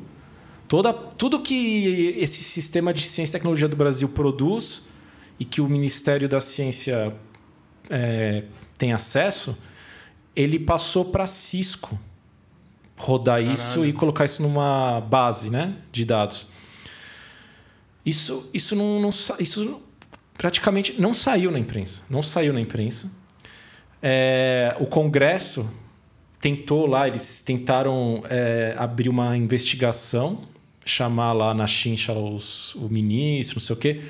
Deram uma desculpa muito esfarrapada e, pelo que eu, até onde eu sei, tá, parou aí. Parou, entendeu? ninguém fala mais nada. E tem casos assim, é, aqui em São Paulo, tem, puta, tem muito caso. Então, é, cara, sim, é, a, a, não é nem tanto a questão de achar. A, se pensar do, no ponto de vista individual, sim, a gente fica sem perceber. É, a gente está sendo modulado, né? Eu mesmo, aqui, tipo, eu, eu tenho Instagram, eu postei uma foto hoje da minha cachorra lá. E você é, se alimenta do, do dessas informações que gerou disso. E, sabe, e se deixar, você vicia, né? Por outro lado, você bem lembrou a questão da regulamentação, porque essas empresas, o que, que elas fazem? Elas falam, elas botam a culpa na vítima. Elas botam a culpa em quem está se fudendo. Então elas falam assim: ah, você tá. Sua vida tá, tá uma merda porque você tá usando as nossas plataformas. Pô, maneira aí, né? Então. Usa menos. Usa menos. Então vamos criar. Aí eles criam umas ferramentas para você usar menos, para você controlar o tempo. Não! É, eles têm que ser regulamentados. Quer dizer. É, é um absurdo, assim. É... Até porque, meu, tem, se for mais fundo, questão de espionagem, se você tem, o, você tem informação sigilosa do seu governo é, que está no servidor da Amazon e alguém tem o, o, o conchavo com o Jeff Bezos, tem acesso então, a tudo isso. Se você quer, isso. E você quer manipular. E é um dos princípios da Brexit, né? É. Que controlou as eleições. É, através do Facebook, que gerando fake news, colocando pessoas contra pessoas, gerando um sentimento ruim. E esse sentimento ruim é o que promovi, acabava promovendo aquilo que o candidato estava falando contra ou a favor, alguma coisa assim, não lembro direito. E aí ampliava é. o. o da, eu não sei nem explicar direito, mas meio que aumentava totalmente a razão do candidato. Uhum. Parecia que ele estava certo, porque ele estava lutando contra aquelas causas, mas na real aquelas foram coisas inventadas. Sim e manipuladas através dos dados que foram tirados das pessoas no Facebook. Exato. Foi não, assim é, que aconteceu. É, ele... E vai ser assim para sempre. A democracia acabou, basicamente. É, isso. não. É, é, aliás, porra, bem lembrado isso daí. É, o, que, o, que tem, o que tem de autor, pesquisador que estuda a questão da democracia, que está alertando, é isso. É, e vou, vou, vou, vou sugerir um livro. Eu, eu comecei criticando as pessoas que ficam citando as outras, né?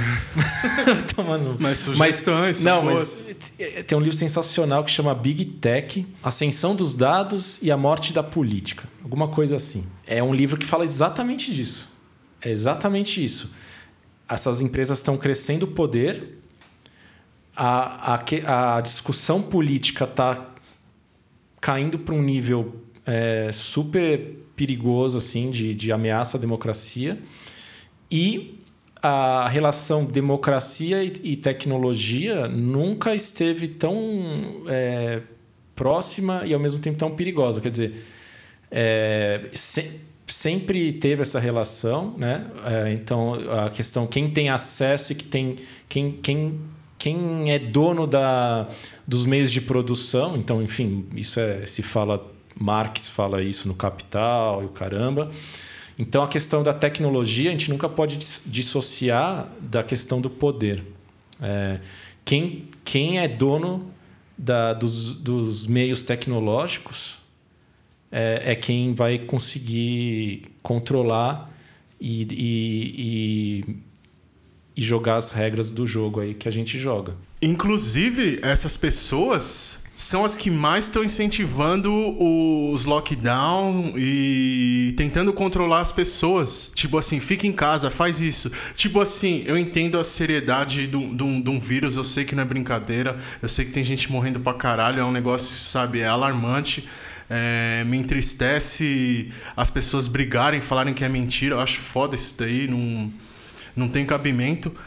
Mas tem também o outro lado da moeda que são essas pessoas do, da Big Tech, sabe, as grandes empresas que estão incentivando totalmente esse tipo de comportamento. Assim, fica em casa, tem um aplicativo. Você quer comer? Tem o iFood. Você quer notícia? Tem o Facebook. Você quer reclamar? Tem o Twitter. Você quer atenção? Tem o Instagram. Você quer, sabe, a gente está terceirizando as interações humanas e Sim. Isso é, é ótimo para eles, né? Porque quanto mais a gente inserir nossos dados ali, a gente tira a nossa humanidade e coloca ela dentro do celular, transforma em dados e dá dinheiro para essa pessoa. Isso. E não recebe nada em troca.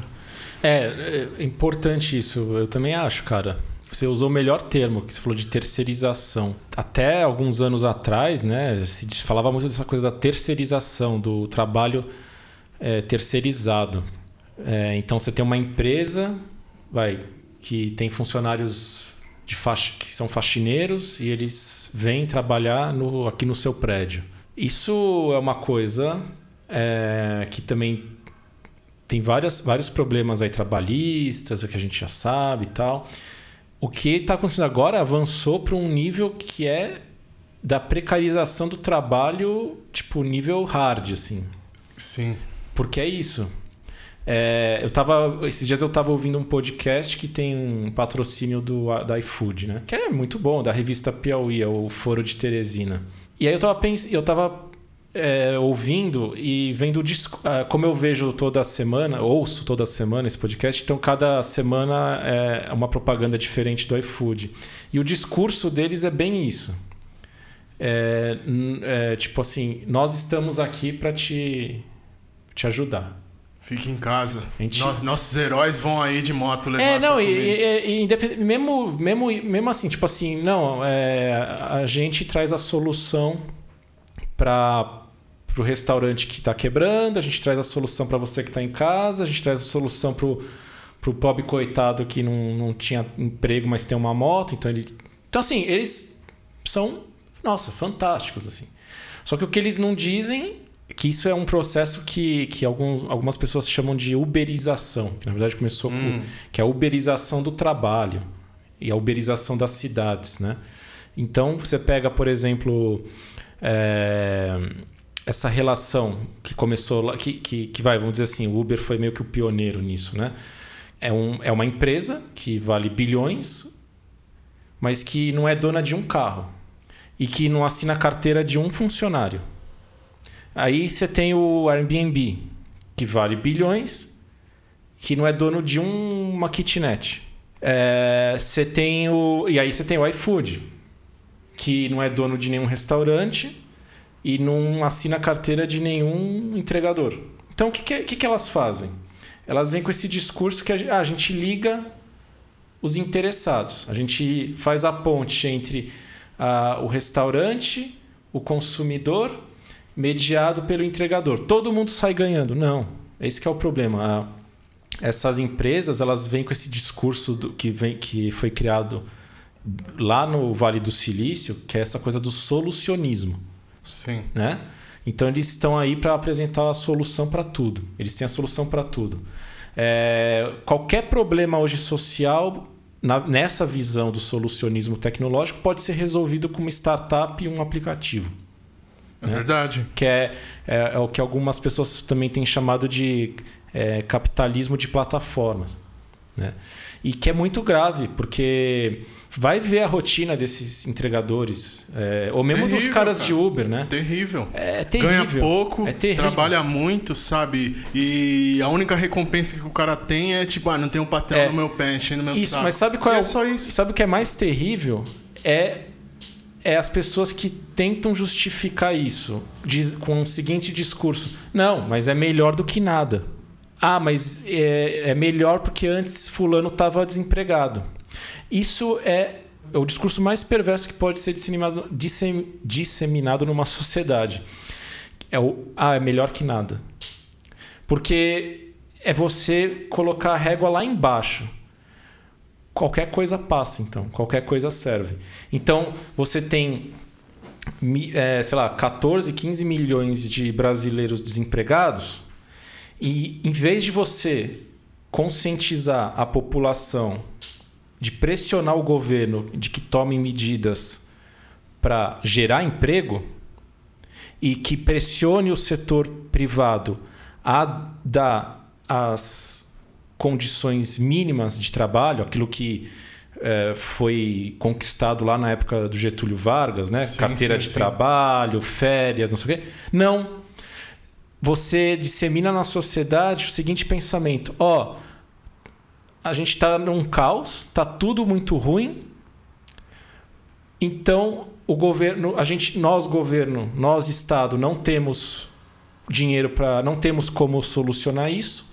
Então, eles abrem a porta para que essas empresas, essas startups, é, ofereçam a coisa mais básica de básica, todas. quer dizer, literalmente as migalhas e olha, aceitem isso, viu? Porque é melhor que nada.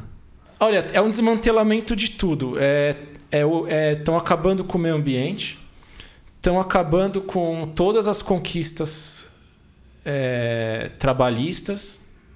Humanitárias também. Está né? acabando com tudo. Quer dizer, é, é, é, o, é a liberação geral. É a liberação, é o neoliberalismo no seu ápice mais destrutivo. Não tem Sim. nada a ver esse discurso que vem com esse, esse- essas empresas Uber, iFood, não sei o quê, eles vêm com esse discurso, não, porque é, é a coisa da colaboração, a gente está todo mundo trabalhando, colab é, é, o, é o entregador trabalhando No superficial, junto. sim. No Porra, superficial, no super- sim. Bem no superficial, porque na prática é totalmente desigual a coisa. É. Eles ganham muito dinheiro. Muito dinheiro com isso. As custas de, da, da- do sofrimento dos outros. É. engraçado. Eu lembro assim de filme de robô, do- a visão do futuro, as pessoas imaginando como será que é o futuro. Ah, os robôs vão matar a humanidade. E não precisa de robô, não. Precisa só de um pequeno algoritmo. A, a- a a gente é regido hoje em dia por uma inteligência artificial. A humanidade ela, ela não percebeu ainda, mas tudo é comandado por uma inteligência artificial. Essa era do robô vai chegar ainda, mas quando ela chegar, a gente já vai estar completamente reprogramado, servindo exatamente essa inteligência. Exato. É, a- é o Matrix. E, a que gente é- não consegue acordar. E que é uma inteligência que, por sua vez, serve aos interesses do grande capital, como sempre. Exatamente. Então, quer dizer. Tem é- alguém que comanda. Tem o Sim. Google que tem uma grande estrutura de inteligência artificial, tem servidores, sabe, pelo mundo inteiro. Meu, tem é, Quantum computador, sabe? É... é bizarro isso daí. Você vê eles. Ah, a gente tá usando pra inovar, a gente tá usando pra. É que nem você tem um, um revólver e fala, não, tô usando pra decoração aqui e tal. É. Mas e quando eu virar as costas? É, só só decoração?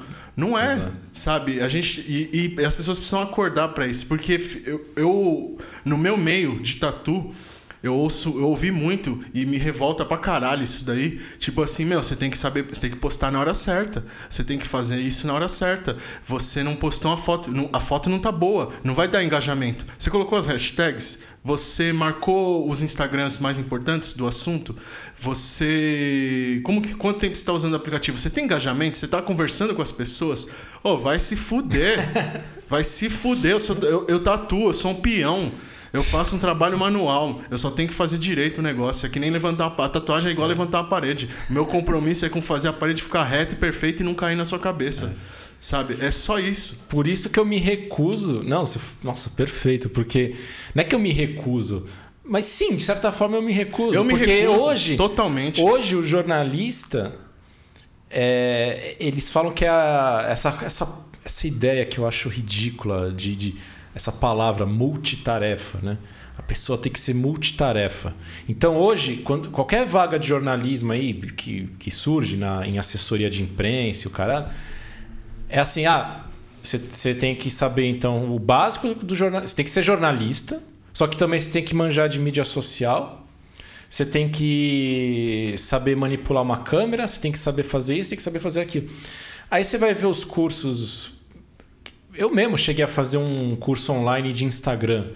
É basicamente para você aprender justamente isso que você falou. É, qual é a hora certa, como que posta isso, como que produz esse conteúdo, como que mexe com a máquina, né?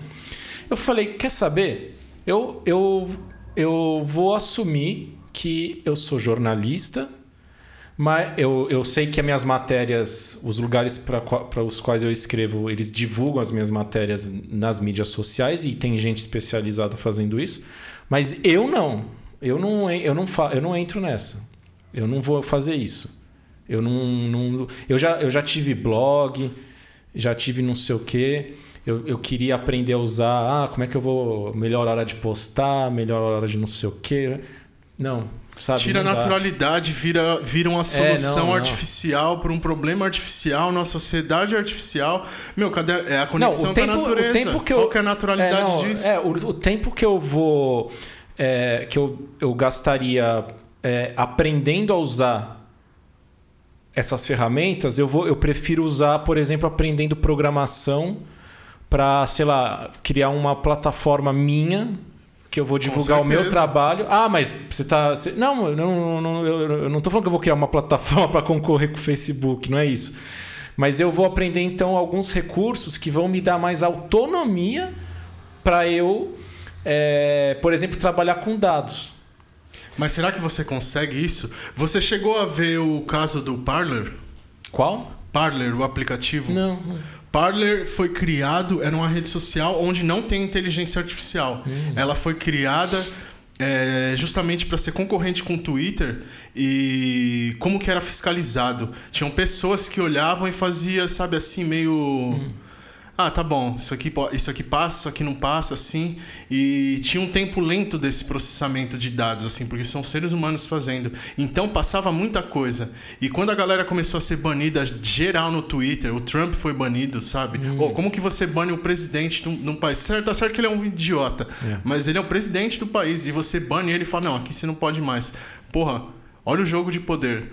E aí nisso criaram o Parler. Ou, ou criaram antes, eu posso estar falando besteira, mas o Parler ele existiu e ele estava hospedado num servidor da Amazon. Hum. O que, que aconteceu? Mó galera começou a ir pro Parler. Pra quê? Pra poder falar besteira. Teve gente falando de, sabe, é, nazismo, é, é, de matar geral, de invadir o Capitólio, o que aconteceu.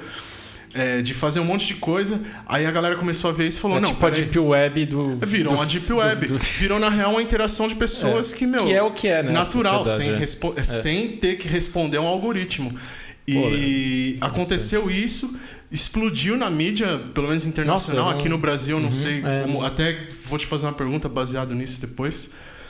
É, explodiu na mídia mundial, todo mundo condenou. O que, que aconteceu? A Amazon mandou uma notificação falando que eles tinham que remover aquele conteúdo ou eles não poderiam ser mais hospedados no servidor da Amazon. O que, que aconteceu? Não conseguiram fazer a limpeza, a Amazon simplesmente chutou os caras. Não existe mais. Sumiu da, da face da terra o aplicativo Parler.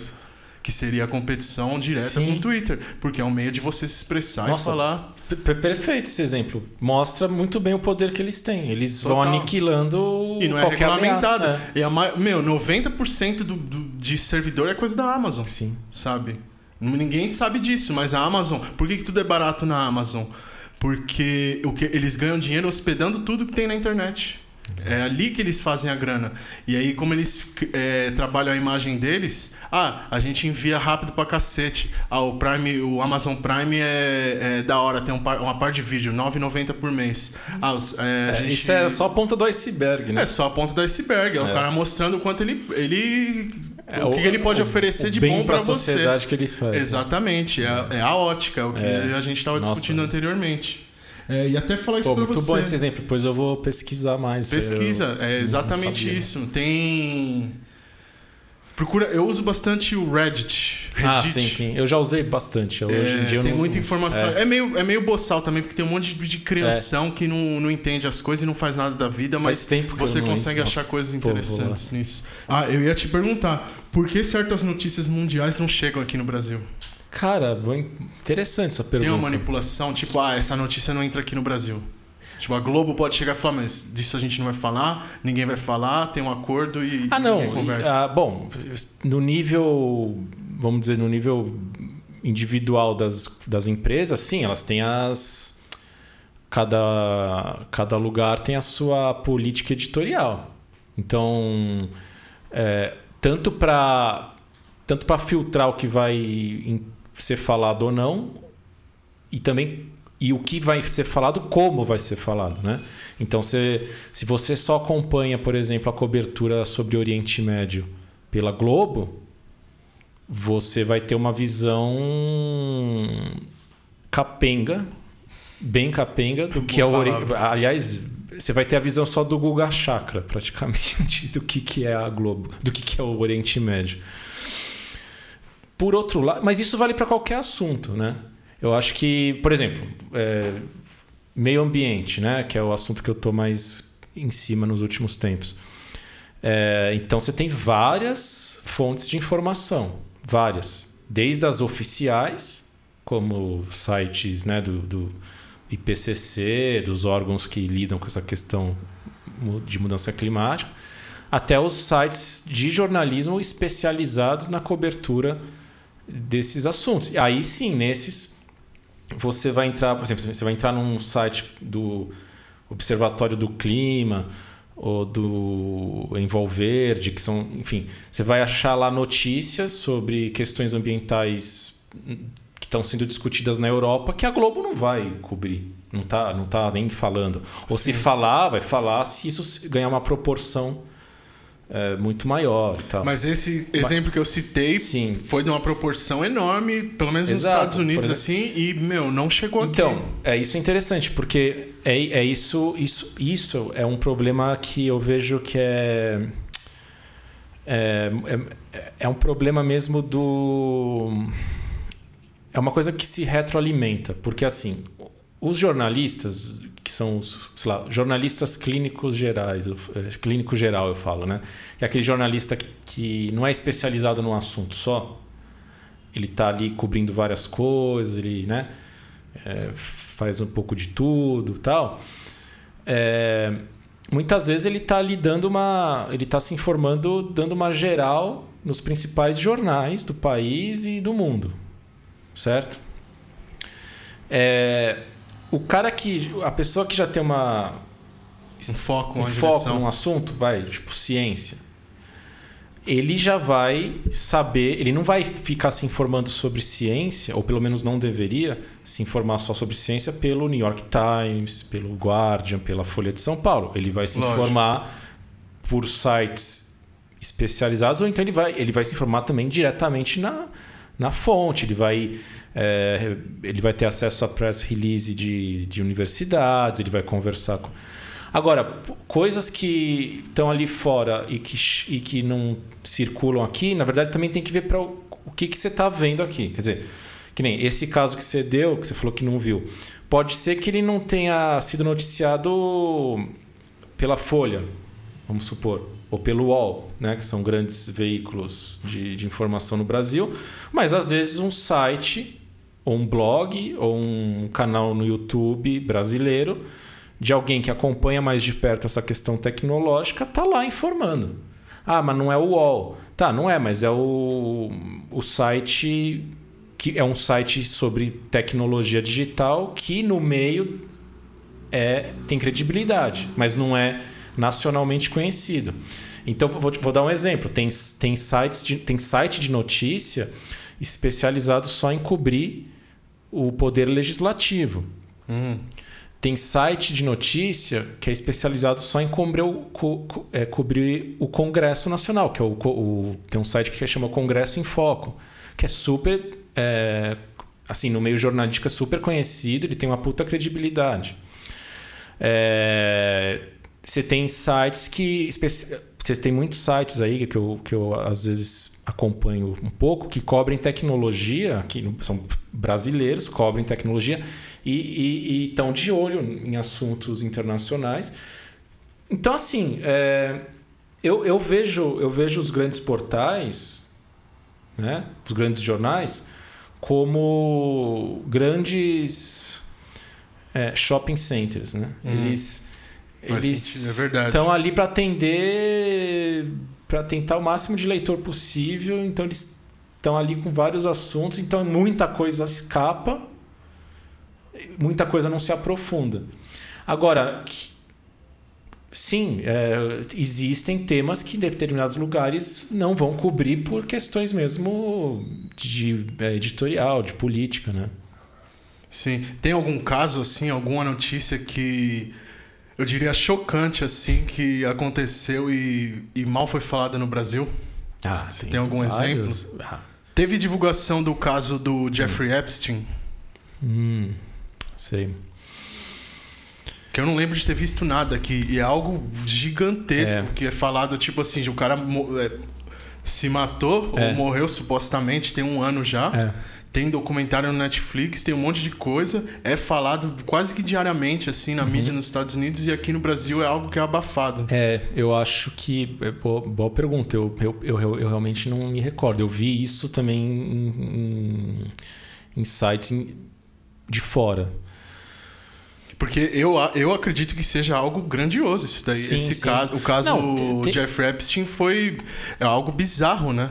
Que é uma rede de pedofilia que é muito. Isso vai muito numa coisa que eu adoro, que é a teoria da conspiração, e comprova várias coisas, cara. É, é isso foi a ponta do iceberg para você começar a enxergar o quanto a, a corrupção é, é, é suja no mundo. E não é só grana. É, então, é interessante isso que você está falando, porque, por exemplo, vamos pegar um caso como esse que pipocou lá, no, começou ali nos Estados Unidos, que é o Vidas Negras Importam, né? Black Lives Matter. Isso. É, que, que bom que isso aconteceu, quer dizer, de, de, dessa reação gigantesca que teve lá. E, claro, respingou aqui na imprensa e, e gerou também isso, protesto. Isso foi então, mundial, totalmente. Só que aí, então, aí beleza, isso passou, isso chegou, foi mundial. Exato. E tem que ser, e que bom que cada vez mais seja assim. Quer dizer, qualquer vida, e no caso, vidas que são é, oprimidas e tudo mais, tem que ser noticiado, tem que ganhar proporção. E, a, e os conflitos é, internos que ainda existem na África, que ainda são é, resquício da, do período colonial, no período em que a África ainda é, tinha. É, bom, até pouco tempo, né? É, a presença ali de impérios europeus que depois, quando saíram de lá, deixaram um verdadeiro caos. Sim. Você tem ali conflitos né, de, de etnias que foram causadas. Eu não sou especialista no assunto, então também não posso falar, me aprofundar muito, mas é que se matam, que você tem guerras ali internas que, que, que morrem milhares de pessoas por ano. E isso, né? Não é falado Não- como é assim, financiado, ou- de onde é, vem essas exato, armas. Ou, chega, ou, ou quando é assim, você vai ver na mídia alternativa. Porque é isso que é, volta naquilo que eu falei. Que, vamos dizer assim, se teve uma coisa boa das, das mídias sociais, é que beleza, elas, é, elas também se tornaram palco para outras vozes, né? Tem uma multiplicação de vozes aí. Então hoje você tem, você pode ter uma página no Facebook que só está ali denunciando a, a questão é, dos conflitos africanos. Você pode ter uma página ali, um grupo que está reportando o que está acontecendo no Oriente Médio, na questão da Síria, que é um problema. Então, assim, é, só que também é isso, são, são veículos alternativos que também não, não vão, infelizmente, não, não conseguem competir com, com os veículos tradicionais. Eu acho que o tamanho importa, né? Basicamente. Porque você vê um, um jornalzinho que às vezes é com- tem um total. Até um jornal de bairro, por exemplo. É. O jornal de bairro é o melhor para você se informar sobre o- a sua do seu- redondeza, do seu sabe? pedaço, exato. E, mas isso, ele, se você ampliar isso, pegar um jornal que cobre, por exemplo, o estado de São Paulo, já não, não, não corresponde à, à veracidade das informações, não tem um compromisso com a verdade. É, o, fo- o foda do jornalismo e, e, e é isso é. Quer dizer, não posso generalizar, mas assim, o, o, o jornalismo hard news, que é esse jornalismo da notícia, né, da, da coisa mais quente, do que é, do que é notícia, daí eles estão é, é o tempo todo correndo atrás do que é. é que vai viralizar. é, o que é mais notícia, o que é mais bombástico, o que é mais, sabe?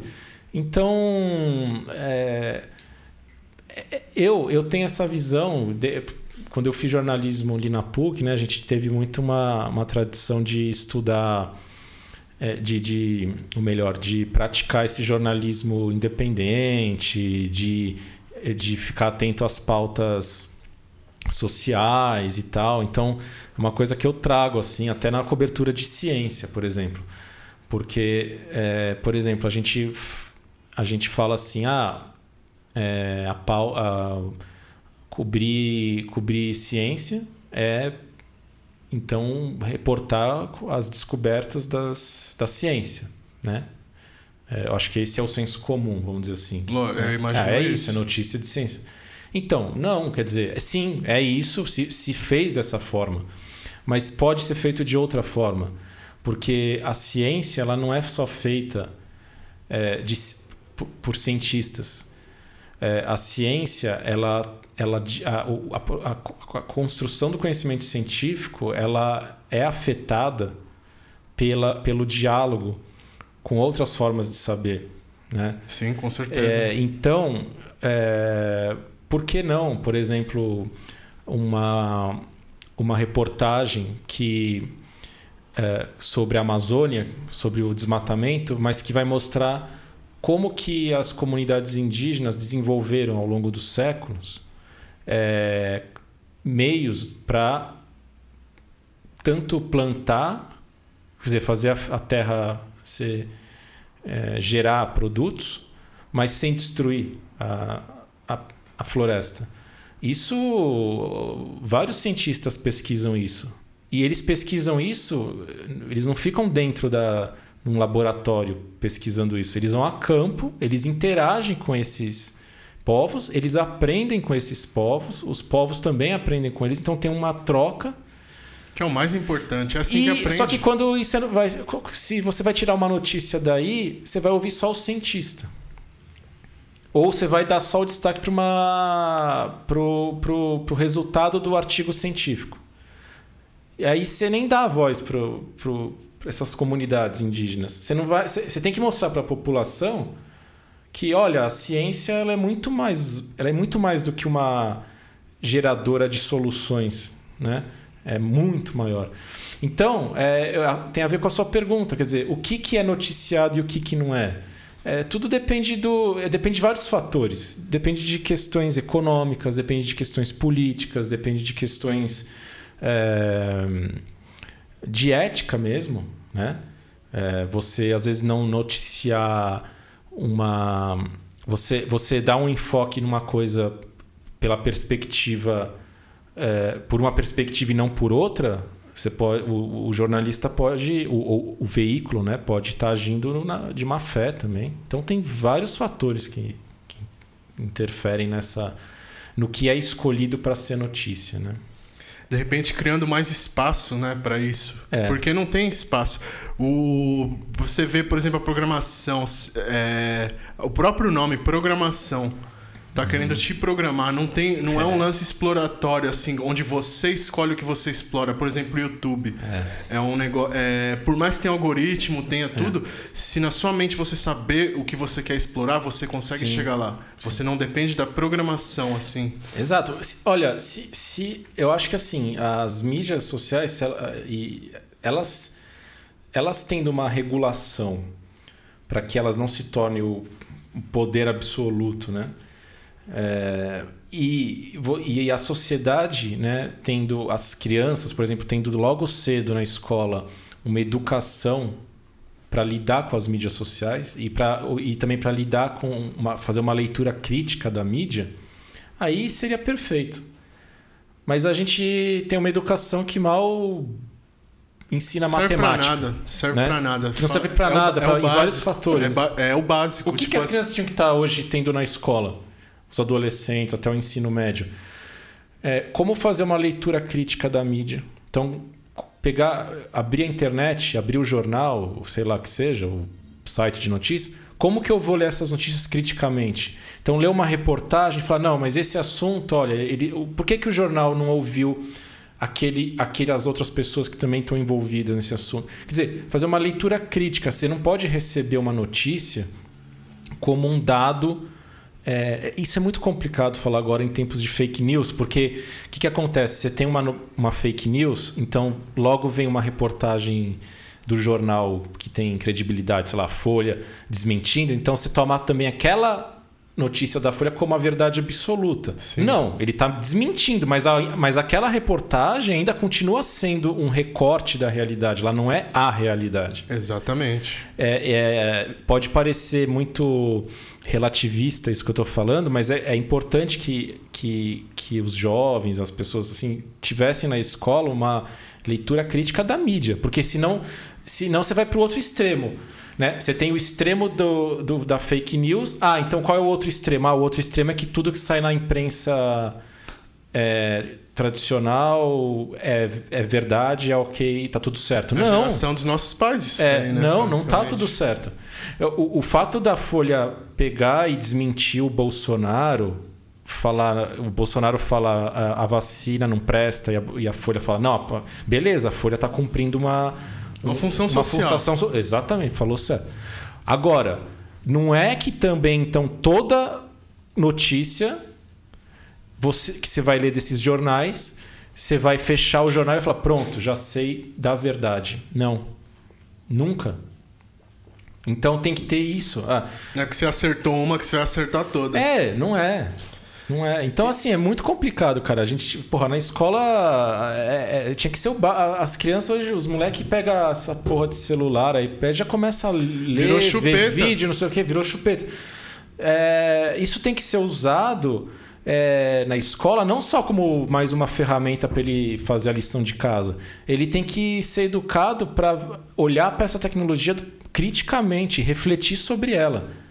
Entendeu? Eu, eu, iria um pouco mais longe, eu, eu ia proibir é, usar eu, essas coisas. Exato, tem que ter eu os acredito, limites também. Eu acredito muito que antes de você desenvolver o seu intelecto, você tem que desenvolver o seu indivíduo. Uhum. Porque, independente. Assim, se você é uma pessoa da hora, uma pessoa bem criada, uma pessoa educada, respeitosa, não importa a informação que vai chegar em você, você vai ter a base individual para saber o que fazer com ela. Você não vai depender, você não vai terceirizar o seu entendimento. Porra, é tipo assim, você sabe ou você sabe pesquisar no Google?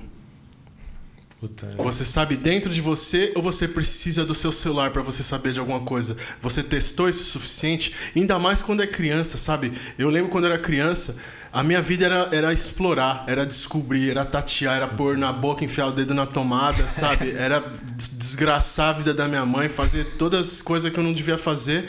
Porém, isso desenvolveu o meu indivíduo e eu me encontrei nessas atividades. Perfeito. É assim que a criança aprende. A criança ela precisa de atividades. Ela não precisa de uma bosta no celular. Mano, você, não precisa de um, de, um, de um estímulo cerebral. Ela precisa de um estímulo humano, sabe? Nossa, porra, falou não, não, não, falo mais nada. Não, você falou perfeito. É aprender a, a, partir da experiência, né? Senão, o que vai acontecer? Você vai ter uma geração daqui para frente que vai aprender por tutorial do YouTube, cara. Exato. E aí você tira. Pra que, que você tem que? Enfia o celular dentro da sua cabeça e pronto, então. Não, é. E eu fico, você, falou, você falou do exemplo de tomar um choque. É, é literalmente isso, né? É, a gente experimenta. Uh, a interação com o seu ambiente. Você ferra, você se frustra.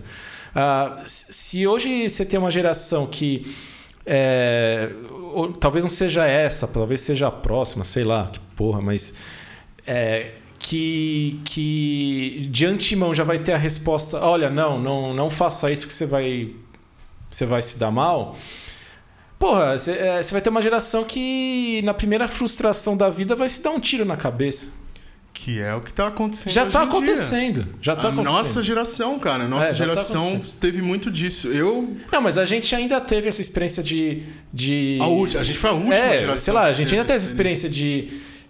Sei lá, vou. vou não tenho as respostas aqui em mãos. Eu vou, vou, vou, vou me jogar e vou ver o que, que vai dar. Ah, puta, deu merda. Ah, que você chora, você fica nervoso, você dá soco segue. na parede, não sei o isso forma a pessoa. Fortalece agora, seu caráter. Agora, não, peraí. É, é, puta, será que eu vou nessa viagem? Não sei o quê. Deixa eu consultar aqui 500 mil vídeos. Tudo bem, você vai se informar, você vai ter, você vai estar mais informado. Não sei, mas você vai ter a experiência de, de, de, de se dar mal. E, não vai, né? E, pô, eu fiz isso em 2008, quando fui lá para os Estados Unidos é, na loucura. no caos, na loucura, fui me dando mal, me dando bem, me dando mal, me frustrando, passando medo, do, sabe, perrengue atrás de perrengue. Né? E isso vai te moldando. É, eu, o que me preocupa é que é, é esse extremo racionalismo da tecnologia, que é, que é o que passa, né? que, é, que é tudo programadinho, tudo certinho, vai gerando também uma vai criando nas pessoas uma ideia de que ah, as coisas, sim, tem que tá sem, dar sempre certo, é, tudo é linear, tudo é programado. Tudo é uma continha matemática. Se Exato, você fizer você pode fazer, é, a receita do bolo, já era. Tipo, mas causa e consequência, sabe? Não é assim. Não funciona assim. É. Minha mãe, é, ela, sempre, ela sempre foi mais espiritualizada e tal. E ela sempre falou um negócio para mim que eu tenho na minha cabeça até hoje. Ninguém tem duas vidas. Você tá vive... As pessoas elas acreditam que ela tem duas vidas, mas não tem. A gente só tem uma. E, e, se você passar a sua vida ensaiando, não vai ter a vida pra você fazer. Então faça. Nossa, é muito boa essa. Sabe? Tipo assim, não ensaia, não passa a sua vida ensaiando. Não espera chegar nos 50 anos pra você falar, puta, na real. Agora vai, ter... né? Agora vai, Não, agora agora- vai dar certo. não. Vai, o que eu queria vai acontecer. Não, e isso tem que começar desde criança. É, explorar o, o seu ambiente, É. explorar as coisas que você que te atraem e interagir com elas. Porra, pra que Cara, a gente caindo teve na uma, espiritualidade a gente assim. tem uma- muita visão igual nesse sentido, porque eu acho que a gente foi criado por num ambiente familiar assim muito parecido, muito nesse parecido, sentido, com sabe? De- certeza. é, meus pais também sempre estimularam, sabe, a fazer as coisas, não, tipo, não, sai, vai, vai brincar, vai Tipo, pra que, que você tá aqui? Se a gente for É. viver no, no éter, for É. viver no mundo abstrato, pô, nem precisava estar vivo. nem é. precisava estar aqui no Pois mundo. é. Moto, caralho. Tomar no cu. É, deve ser um iFood aí, ó. Deve ser uma porra da iFood. Coitado. Se fuder com um escapamento furado, tomar no cu. iFood nem pra fornecer umas motos pros Umas motos decentes. É, fazer uma pergunta pra você. É, em que momento você entendeu que o jornalismo te daria as ferramentas necessárias pra você se expressar? O jornalismo, ele, eu acho que ele caiu bem pro meu, pra minha personalidade, pro jeito que eu sou. Ah, com certeza. Porque. É, não, porque ele tem. Eu, eu consigo. Embora o modo de fazer seja o mesmo sempre, né? Entrevista, pura, pesquisa, blá, blá, blá, escreve. Mas ele me, me permite estar em contato com vários assuntos, né? Mesmo sendo um jornalista especializado em ciência, dentro desse universo eu lido com muita, muitos assuntos diferentes. né? É, Eu cubro mais ciências humanas, né? Hum. Então, eu acabo. E aí me, me, me ajuda para minha vida, né? Porque, por exemplo, agora eu tô estudando, voltei a estudar, então eu, eu, eu acabo fazendo, às vezes, alguma matéria que me ajuda até na coisa que eu estou estudando. Então, é, me faz conhecer muita gente. Eu sempre fui um cara muito tímido, muito introvertido.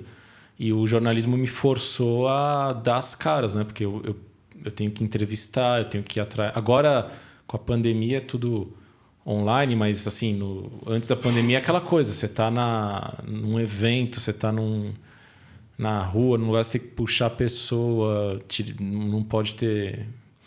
é, ah, cara, é é- eu acho que é uma área que hoje, assim, já faz 11 anos que eu me formei, do- vai fazer 12 anos que eu me formei. Eu não. Realmente eu não consigo me imaginar. é, quer dizer, consigo me imaginar fazendo outras coisas que eu já faço, como lidar com música tal. Mas de, em termos de profissão, eu acho que. É, eu acho que tem tudo a ver. E até o lance da introspecção que você falou é engraçado, porque eu não te vejo dessa forma. Pra Ah, mim, é? a gente- sempre foi Ah, bom, mão é. aberto. É, é, até é. você era um cara mais velho, eu tinha como referência, sabe? Era o cara que ia resolver, eu era um moleque fanfarrão que não.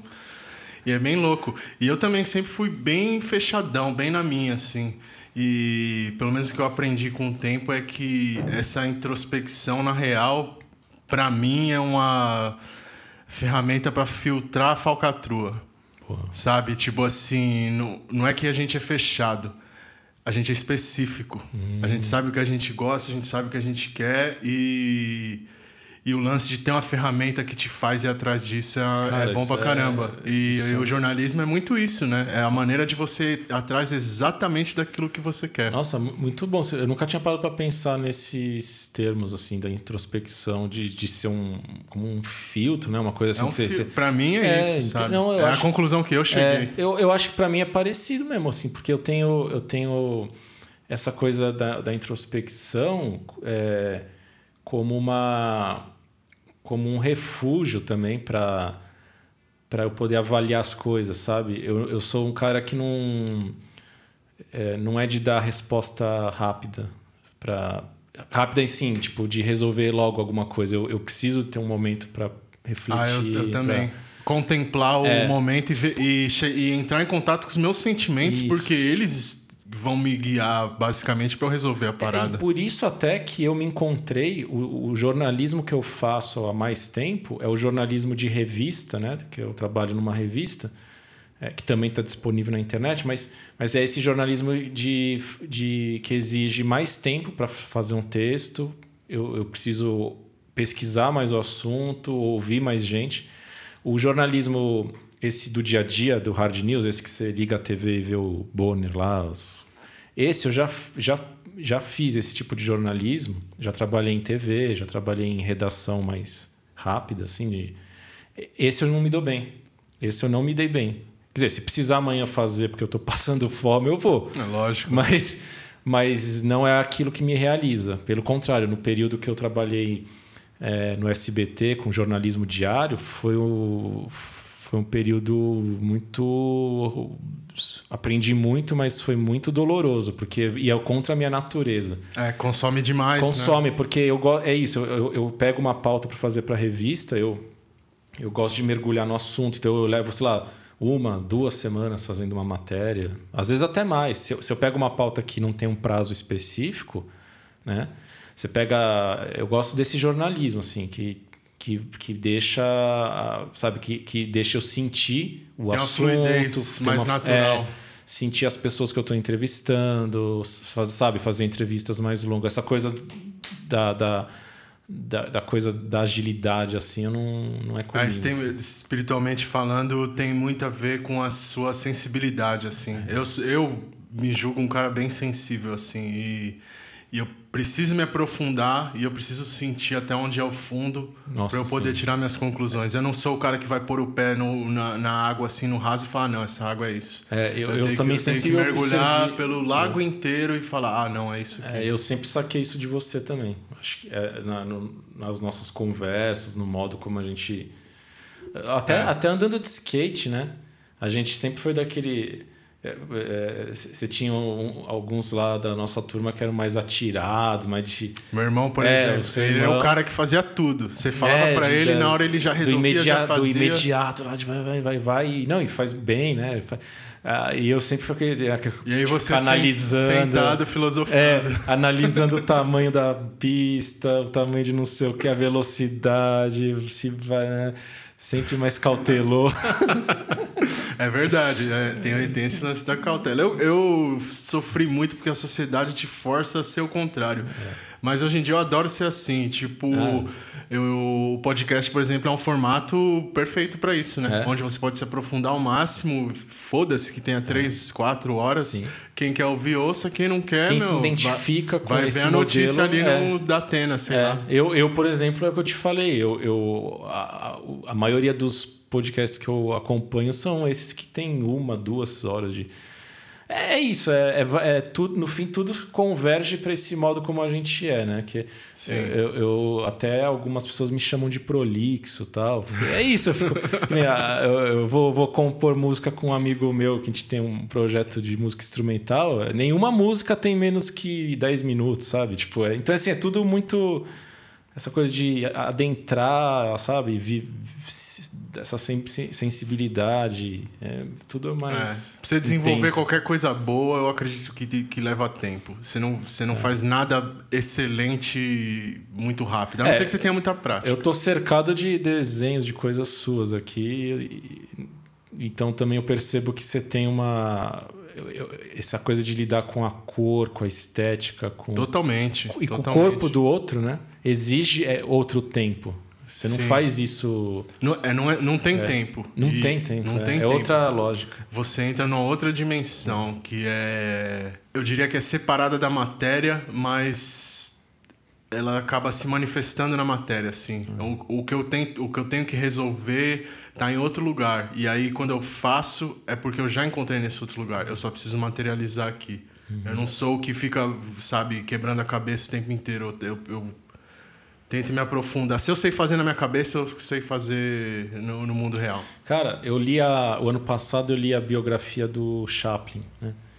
Que é um cara que eu adoro, assim. Eu, eu já vi tudo dele. Sou fanático pelo Chaplin. E, e aí eu tava lendo, olha como que era, como funcionava para ele. ele. Ele no começo, né, ele trabalhou para companhias, né, de, de, de cinema tal, mas quando ele ele foi juntando muito dinheiro e aí ele abriu o próprio estúdio dele. E aí, como é que era? Não era mais aquela coisa do fast food. Porque ele fazia aqueles filmes curtos, um atrás do outro, porque pediam, né? Ele era cobrado. Ele entrou num modo que de fazer filme que ele respeitava muito a sensibilidade dele e ele, dava, ele respeitava o processo criativo. Então, lá na biografia conta que às vezes, por exemplo, tinha uma tinha, tinha teve tem cena de filme dele que durou cinco sei lá durou a cena durou dois minutos. Ele levou seis meses para fazer aquela cena. Tudo bem ele, ele é um caso extremo de eu acho até que ele tinha um perfeccionismo. toque até sabe? É até o biógrafo dele fala né? Ele tinha é uma questão até meio patológica assim perfeccionismo extremo.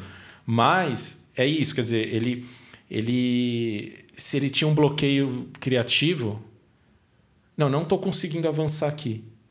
Meu, ele fechava o estúdio, pagava os funcionários tudo certinho, mas fechava, não, não gravava. Se ele precisasse ficar uma, duas, três, um mês, dois meses sem fazer nada, só para esperar naturalmente voltar a, a ideia, aí ele voltava a gravar.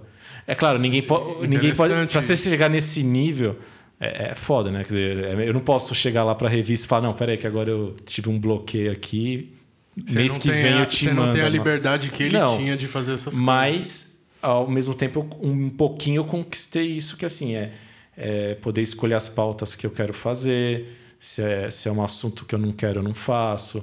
Ou então, é, se eu vejo que é um assunto que vai demandar bastante, eu posso negociar, né? É, um prazo maior. Mas essa coisa do, de se re respeitar o seu processo criativo é, é, um, é, é um privilégio, né? Assim, para poucos. É, isso é basicamente a pergunta que eu ia fazer. É. Qual que é o seu tema favorito e como funciona o seu processo criativo para escrever sobre esse tema, assim, algo que você queira expressar? Como que, uhum. qual, qual que é o processo? Você falou do deu exemplo do Chaplin aí, mas você, você vê como, como um meio termo disso? Ah, hoje. Qual, para qual é, lado você sei. pende mais? Ah, não, eu pendo, eu pendo pra, pra esse... Quando eu li essa parte eh, na review, puta, que sensacional. É isso que. É, é, o ápice, né? É o ápice, assim. É, é, o ápice de qualquer. Acho que aí qualquer área, né? Qualquer área. Principalmente nas áreas artísticas, né? Com certeza. Porra, eu, eu também eu, eu, tô, eu, eu tô lendo agora, eu li a biografia do Belchior, que é outro artista que eu gosto muito. E também a mesma coisa. São pessoas que assim que, que, que chegam num nível que conseguem é, produzir não por uma demanda de mercado, mas sim por uma demanda interna. Agora eu preciso fazer uma música. E, e, depois pode passar dois, três anos sem fazer uma música, porque não precisou naquele é, momento. Sim. Agora, claro, a gente, falando em termos profissionais, é, é, óbvio que eu não posso fazer isso, porque eu tenho prazos, eu de, as pessoas dependem é do meu trabalho, eu também preciso de dinheiro para sobreviver. Então, Tem um aspecto é, funcional, né? Que você é, não pode. Então, mas, tanto... mas sim, na, na o, o, jornalismo que eu faço hoje, eu consigo um equilíbrio aí, sabe? Tipo, eu, eu tenho prazos um pouco mais flexíveis, etc., em alguns casos, então dá para. É, como que eu, eu procuro isso? É, eu pego um tema que eu tô que eu tenho que eu tô interessado em desenvolver numa reportagem, eu procuro é, primeiro ouvir né, as pessoas o máximo que eu puder e aprender e, e, e aí depois é, ou melhor, antes de fazer isso, né, eu, eu dou uma pesquisada sobre o assunto para poder saber fazer as perguntas certas. Que nem você está fazendo aí, que você está fazendo perguntas, coisas que eu nunca tinha parado. Porque isso que é foda, isso que é. é você vê que você está no caminho certo quando o outro diz para você, puta, eu não tinha nem pensado nisso antes. É, eu, eu, gosto do efeito surpresa. É. Eu, eu gosto eu, disso. Quando, quando, quando eu vejo que eu cheguei nesse ponto, quando eu vou entrevistar um pesquisador é, e eu li todo o trabalho dele lá, a, a, a, o artigo científico que seja, e ele e aí eu faço uma pergunta e ele fala, puta, eu não tinha parado para pensar nisso. Pô, aí é, é sensacional, porque aí você fala, boa. porra, é, é, é, aí você está criando, né? Porque aí ele, ele não tinha parado para pensar nisso, ele vai pensar, ele vai conversar com os colegas dele, aí você vai conversar com outras pessoas da área, quando você vai ver, você está ajudando a criar uma nova, uma nova coisa. Está né? expandindo a realidade. É, exato. Eu, e o engraçado que eu faço isso como sinal de respeito só. Tipo assim, eu não vou desperdiçar seu tempo. Você não Porra, veio aqui à toa, sabe? Você ter essa consciência. É, é, para mim é simples assim, tipo, eu quero te, eu vou mostrar respeito para você, mostrando que eu te observo, eu tenho interesse no que Nossa, você faz, no perfeito. que você pensa e tipo assim, eu quero que seja uma experiência agradável assim. Não é para mim isso, é, é algo que se não for bom para todo mundo, não é bom para mim, sabe? Porra, eu penso assim. não, isso é muito generoso. e tá sendo bom, porque é o que te falei, cara, eu tô pensando em coisas aqui que Tá legal. Tá tá sendo edificante assim. Qual que é a sua função no mundo? E como o jornalismo te ajudou a encontrar é, o seu caminho na vida? Porra! Pode ser o mais raso possível. Tá. Eu acho que o, o jornalismo ele é um canal para que eu possa tentar chamar minimamente a atenção do, do menor número que seja de pessoas para um assunto que eu acho que é importante. Sei lá. Legal. É, se, por mais que, sei lá, que se cinco pessoas lerem a matéria, dessas cinco, duas só, puta, não, não tinha parado para pensar nisso, deixa eu, deixa eu pesquisar mais sobre isso aqui, deixa eu, que, que, que, que o meu trabalho às vezes possa ser ponto de partida para que alguém mais faça coisas melhores que eu depois, sabe? Tipo, é, eu, eu me identifico muito nisso, porque entra no. Você, você, é o lance de se expressar. Eu, é. eu vejo que a gente rumina muitas coisas, fica processando, mas a gente está é, lapidando essa, ideia, esse pensamento para poder expressar melhor. assim. Eu diria.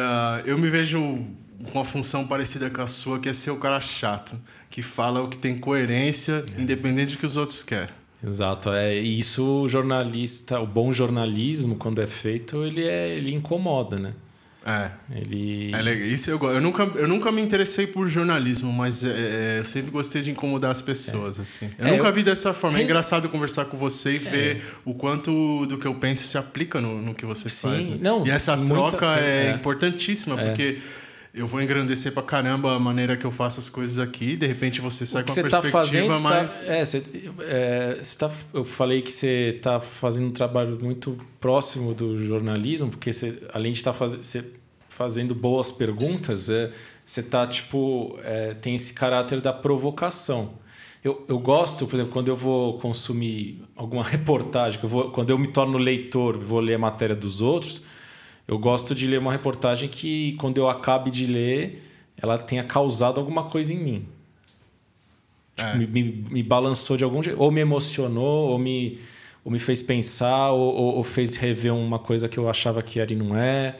Alguma transformação interna. Então, eu não estou preocupado tanto com o número de pessoas. Eu estou preocupado com a qualidade é, da, do que essa informação pode causar, né? Em termos de... Sim mudança. Não estou falando que vai mudar a vida de alguém, não é isso, mas sei lá, que faça a pessoa, puta, acabei de ler essa matéria, deixa eu, deixa eu ir atrás desse assunto. Eu já aconteceu isso comigo. Eu, eu já me já fui já fui já li matérias que depois eu quis saber tanto mais sobre o assunto que aí eu fui ela foi só o ponto de partida, mas um bom ponto de partida. É legal. É meio que espiritualmente falando, tem um lance de vibrações, Isso. energias, né?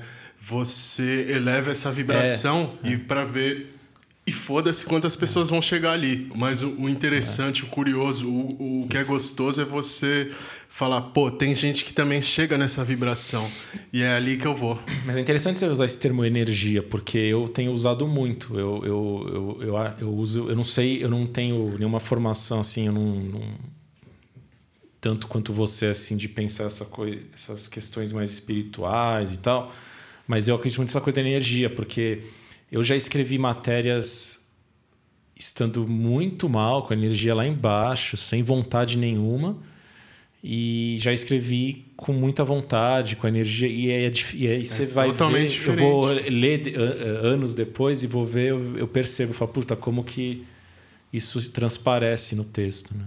Total. Nossa, véio, total. É, tem, tem tudo a ver. A ciência e a religião, elas romperam um laço que só está atrasando o, o, avanço da humanidade. Porque são língua, linguagens diferentes, mas é, é sobre a mesma coisa, sabe? Sim. É a mesma coisa. Não dá para cair na retórica e ficar só, sabe, é, no fim a... discutindo, debatendo quem tá certo, porque não é sobre quem tá certo, é sobre quem, quem é feliz, quem está bem, é, e... como que você pode ajudar, como que você pode servir, qual tipo Exato. de informação você deve é. passar, sabe? Tem, tem tantas coisas que... É. é. uma, é uma relação tão profunda que por ego se rompeu assim e, e eu tenho, e a nossa conversa é exemplo disso, quanto um complementa o outro, quanto um ajuda o é. outro. E a ciência motivada por curiosidade, a ciência básica, pura, assim, é, ela, ela, ela frequentemente esbarra, esbarra na, em, em questões existenciais, em questões que também são de interesse da, das religiões. Né? Então, eu acho que por muitos séculos os, os homens da ciência foram é, dialogaram com religiosos e tal. Né?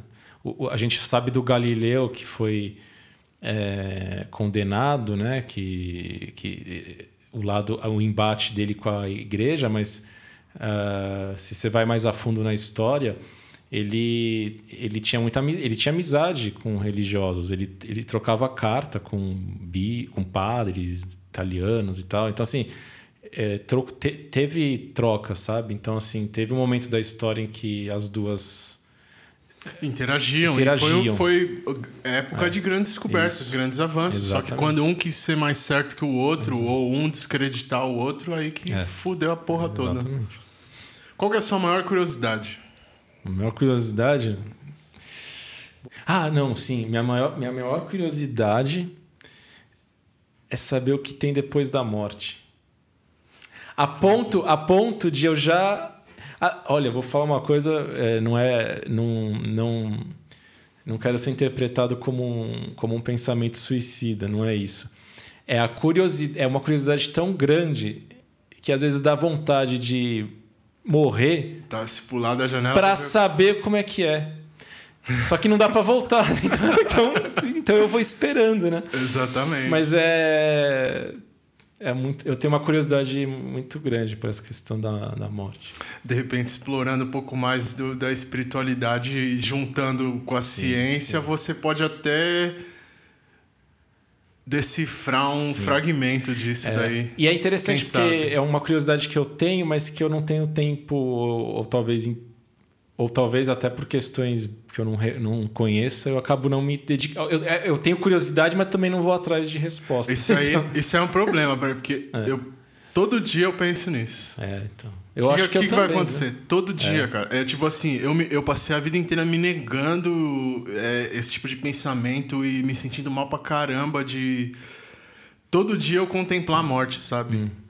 Entra num lance de, de é. meio suicida, assim, mas na real, é é só uma curiosidade mórbida mesmo. É, assim. não, eu queria muito. E é um saber, tabu, muito. né? Falar da, de morte. Tenho... Todo mundo vai morrer. É, é um tabu ainda, né? Pra, pra nossa sociedade. Mas é, mas é uma coisa, é, na, é uma coisa natural, mas que para mim me causa muita curiosidade, assim. Legal. Tem até outra pergunta aqui pra você. É. Como você enxerga a morte? Porra, então. Você tem a curiosidade, mas como, como que você vê? O que. É quando você tenta imaginar, assim, conceber, o que, que você enxerga do outro lado? Nossa, se eu.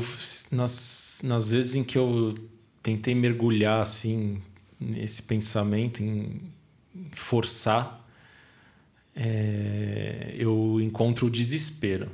Porque eu tendo, mas aí é por pura falta de, de talvez, assim, por ignorância minha de não tenho conhecimento algum de religião. Quer dizer, claro, fui criado na dentro do catolicismo, estudei em colégio católico, mas logo, logo, logo ca, caí fora. É, não, quer dizer é, não, tem, não quer dizer nada mesmo. E aí eu, eu se eu paro, se eu, se eu me proponho a parar para pensar sobre isso e começo a, a ir fundo e fundo e fundo, eu começo a pensar na, no, na não existência. O que, como é que é não existir? A morte do ego. É. Isso, isso e, é o que, é o que é, trava todo mundo. É. Todo mundo para nisso daí e não vai além porque e, o pensamento de não existir é, é dói fisicamente é, até. Dói, né? Não, é de provocar até uma falta de ar na hora, um desespero, um pânico, porque porque aí se eu, se eu você, você usou muito bem essa palavra ego, porque se eu se eu não pensar na morte do ego, mas se eu pensar que eu quando eu morrer eu vou a minha matéria orgânica pode adubar uma terra e pode dela criar vida a partir dali, eu vou eu tendo a imaginar eu me reconectando totalmente, né, com a natureza. É uma maneira legal de é ver. É uma reconexão é, plena né? Eu acho que até eu estou falando isso, mas não é ideia minha. Eu acho que eu já li isso em algum lugar, alguma religião. Uma época eu estava querendo ler mais sobre budismo, mas enfim. Não... Budismo é, uma, é uma é. boa para é. todo mundo começar a se é. explorar, porque não é, é, é muito, muito, aberto, sabe? É, e ela é muito próxima de uma filosofia mesmo, né? É. Mas assim, eu, eu, eu, eu já parei para pensar nisso e eu já parei para eu já pensei nisso. Falei, não, se porque eu tenho muito medo assim de perder alguém é próximo. Mas eu falei, não, é, se eu pensar que eu sou a continuidade do, do geneticamente falando, assim, eu sou a continuidade do, do, dos meus pais, que são a continuidade dos meus avós, que são e ao mesmo tempo a, a, a pessoa que morre, que, que, o que sobra de, da, dessa matéria, seja mesmo que seja uh, mínimo, enfim, isso isso vai para algum lugar, né? Isso Sim. vai vai para a natureza, de novo, vai para a terra. Então, você, então aquilo ainda está sendo transformado. Aquilo vai sendo absorvido. É então, então não tem fim. Não tem fim, é o ciclo. O que acontece é que a gente cê, pega cê, emprestado cê, um pouquinho exato. do planeta. Então eu tenho essa tendência. Mas eu tenho outro extremo, que é aí que é o que você falou bem da morte do ego, que é, que é pensar como é que é não existir? Quer dizer, é um grande nada, né? É o, como é que é? Então, assim, eu, eu vivo nessa dualidade. Porque aí eu fico pensando até... É, bom, antes, antes, de eu, antes de eu nascer, que, que, o mundo estava aí. O que, que eu estava fazendo? O que, que, o que, que era? Eu era um nada. Eu não estava. Eu não, não, é um grande não. Exatamente, você não existia. Não, como, como... O fato de existir não te incomodava porque você não existia. É, então, assim, pensar que isso pode. Isso vai acontecer de novo Quer dizer, é, nossa, é, é, bizarro. terrorizante, eu... eu acho. Mas é fantástico ao mesmo tempo. É, é incrível, né? Quer dizer, a gente está aqui como se estivesse vivendo uma. É... Simulação. É. É, uma, é, é, um piscar de olhos, depois você vai fechar de novo os olhos. Quer dizer, mas ao mesmo tempo você vai estar. Tá, você ainda vai estar tá presente no ciclo da vida, da Terra, de algum modo. Então é, eu acho que é isso. É, é, eu acho que é o assunto que mais me. me existencial, assim, que mais me, me toca, assim. É legal. Eu, eu, vou até. Você recomendou coisa pra caramba, eu vou ah, te recomendar uma, um filósofo é. inglês, Alan Watts. Não sei se você conhece. De nome, não. Ah, ele Depois eu vou anotar. Sim, sim. Ele é do comecinho de 1900, assim, e, e ele trata muito desse lance. Ele estudou budismo, ele praticava o... Eu não vou lembrar, acho que era Zen ou Zazen. Hum. E ele refletiu muito sobre o lance da, da, da morte, para onde vai, o que, que acontece. E ele fala um negócio que abriu muito minha mente, assim, que me tranquilizou e em vez de ser um pensamento de terror, se tornou um pensamento, sei lá, de ah, vou finalmente eu vou voltar pro meu lugar, hum. que é a gente, o ser humano, a gente cria nossa identidade através do nosso ego, a gente está aqui exercendo um papel e tudo mais.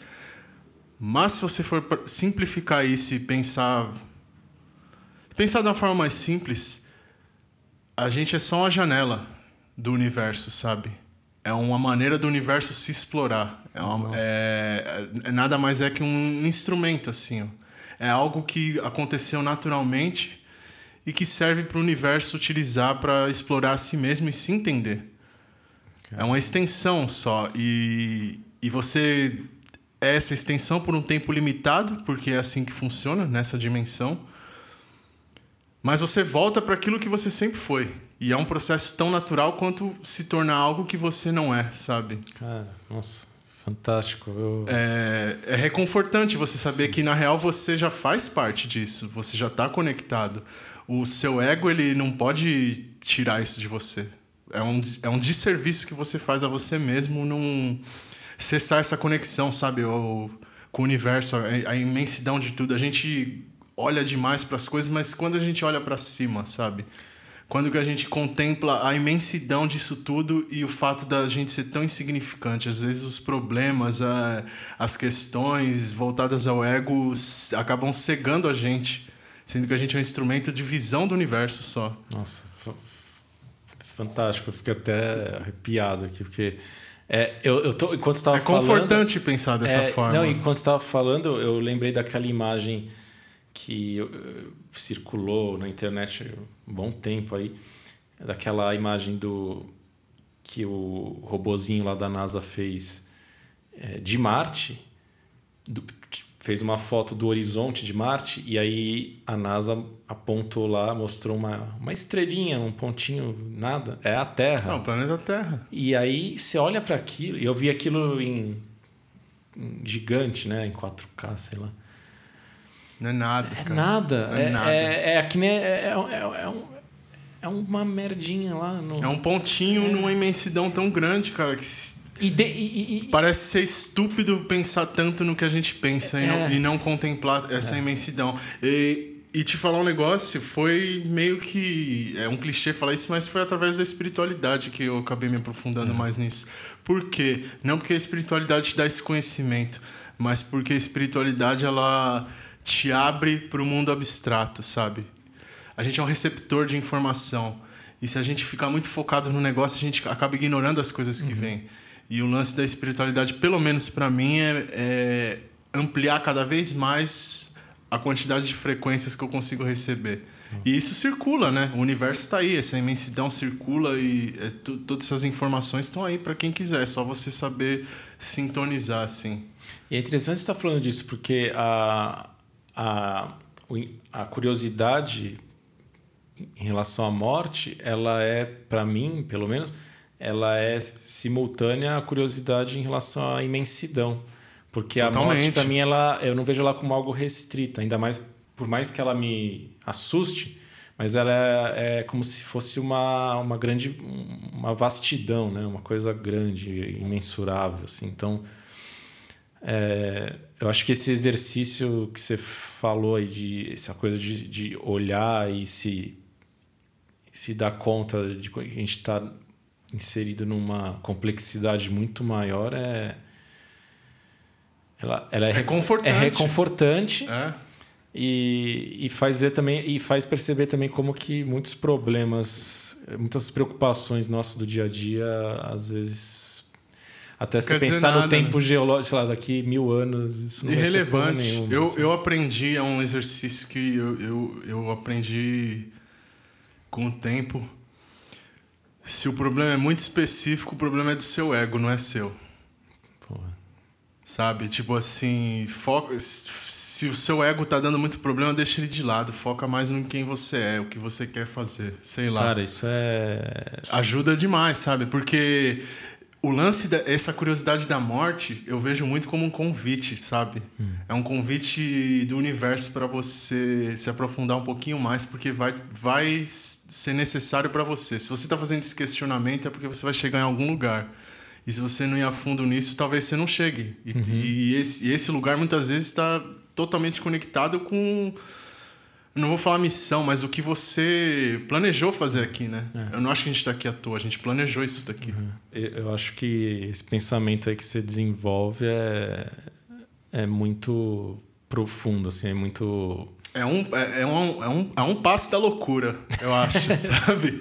Por isso que eu gosto tanto da ciência, porque me ajuda a, a traduzir melhor isso daí. Mas se você levar isso muito, virar aquele povo hippie, namastê, assim, você acaba perdendo um pouco a linha e, e mergulhando muito nisso e flutuando, assim. É, não, mas eu acho que é, é a abstração e o encantamento do mundo, eles hoje é, tá muito em falta, né? Eu acho que a gente lida ao mesmo tempo com uma irracionalidade, porque ela se traduz nessa, nessa autodestruição que o, a humanidade está provocando, mas ao mesmo tempo é uma irracionalidade é, baseada numa racionalidade extrema, numa, no pensamento totalmente ainda cartesiano, uma coisa totalmente. É, a falta né, de, da possibilidade da gente refletir e dar vazão para o abstrato eu acho que causa sérios problemas assim na, na nossa saúde individual e social. E é o mais gostoso porque pensa o seguinte: o abstrato era tudo que você tinha quando você era criança. Você não tinha acesso ao racional, seu Exato. cérebro não estava formado. Exato. Aí vai na, na próxima pergunta, inclusive, para não estender tanto assim, porque é. se for falar disso eu vou ficar falando até amanhã. é, o que, que você queria ser quando você era criança? Ah, porra, várias coisas, ó. Tinha algo específico? Teve uma fase que eu acho que eu falava que eu queria. Engraçado, eu não sabia, acho que, nomear. Teve uma fase da minha vida que eu tinha o hábito que eu ficava pegando coisas e misturando. É, vou dar um exemplo. Eu ia lá pro quarto da minha mãe, pegava uns creme lá, uns perfumes, e ficava misturando tudo no mesmo recipiente. Aí no mesmo recipiente eu punha coisa de, da, de, da cozinha eu punha coisa do banheiro, eu misturava produtos. E ficava mexendo. E aí eu queria ver se era. O que, que, que ia acontecer? Qual era a reação? O que, que vai dar? Vai dar uma cor nova? Vai dar uma textura? Que da hora. É, e aí eu, eu fiz isso por um tempo, até. Acho que não sei o que, que, que, que me parou nisso, se, se minha mãe me pegou fazendo isso e gastando os produtos, ou se eu perdi o interesse, não sei. Mas eu acho que isso me levou. Me, desde essa época eu tinha. Eu sabia que eu ia mexer com alguma coisa assim, sabe? Que tivesse que experimentar. Que experimentar. É. Legal. E, e, e, é e engraçado, né? Porque as duas coisas que me motivam, eu, eu trabalho com, com ciência, mas eu tenho um lado muito. que eu ainda acho que poderia dar mais vazão, que é o lado da arte, que também é, de, é experiência. Com certeza. É totalmente é. experimentar é. E, e fazer. Mas acontecer. teve uma fase da minha vida que eu queria ser jogador da NBA. Skatista, é, essas coisas. É, jogador de alguma coisa. É. Acho que esporte é um negócio muito presente, né? Porque a criança é, é muito ativa. Eu queria é. ser jogador de futebol. Ah, é verdade. Você, você, você... Cheguei a treinar em ah, clubinhos, esses negócios, mas nunca levei a sério. Assim, eu nunca gostei era, de. Eu gostava pra caramba. No, no, fim, eu nunca me dei bem com esporte coletivo. Eu só me dou bem com coisas. É, depois sozinho, que eu descobri assim. skate, eu não consegui fazer skate, mais nada com ninguém. Porque eu falava, se eu for depender de você, eu tô fudido, né? Mas com skate, pelo menos a culpa é minha. E, e foi muito triste perceber que eu não ia conseguir ser um skatista profissional. Eu ainda, eu, eu, eu, por um bom tempo eu nutri essa esperança. é, eu me frustrei também com isso. Se você pudesse ter um superpoder, qual que seria? Poder morrer, ver como é que é e depois voltar. Perfeito, a melhor resposta. Caramba, é bem. Ó, é. Esse, é o mais inter... esse foi o mais curioso que eu ouvi. Eu já perguntei é. isso pra várias pessoas, esse foi o mais, mais interessante. Pô. Porque faz muito sentido. É um poder. É o poder de atravessar, né? O, ir é, pro outro lado. Tipo, dá aquela vai espiada, vai além de beleza, tudo. é assim. Então... É um poder menos é. mundano, eu acho que, é. que, você poderia ter. Legal, legal. Não ia ajudar ninguém, né? Mas. É, eu ia poder dar um spoiler, né? Tipo, publicar um livro. Nossa, eu poderia ganhar um ia, bom dinheiro. Ia perder né? a graça o mundo, né? Mas tudo bem. Não tem problema. O que você faria de diferente se tivesse outra oportunidade? Bom, muita coisa, muito. Mas é porque eu não sou daqueles que falam, ah, não, não me arrependo de nada, não, me arrependo de muita coisa. É, geralmente essa pessoa aí que fala isso eu costumo chamar ela de orgulhosa. É, não, não, porra, a gente vive quebrando a cara e se arrepende. Mas o que eu faria de novo, diferente? É, se pudesse voltar no tempo, assim, mudar alguma coisinha, fazer algum ajuste, por exemplo. Talvez dedicar menos tempo a pessoas que não, eu não devia ter dedicado tanto tempo. Ou tanta energia.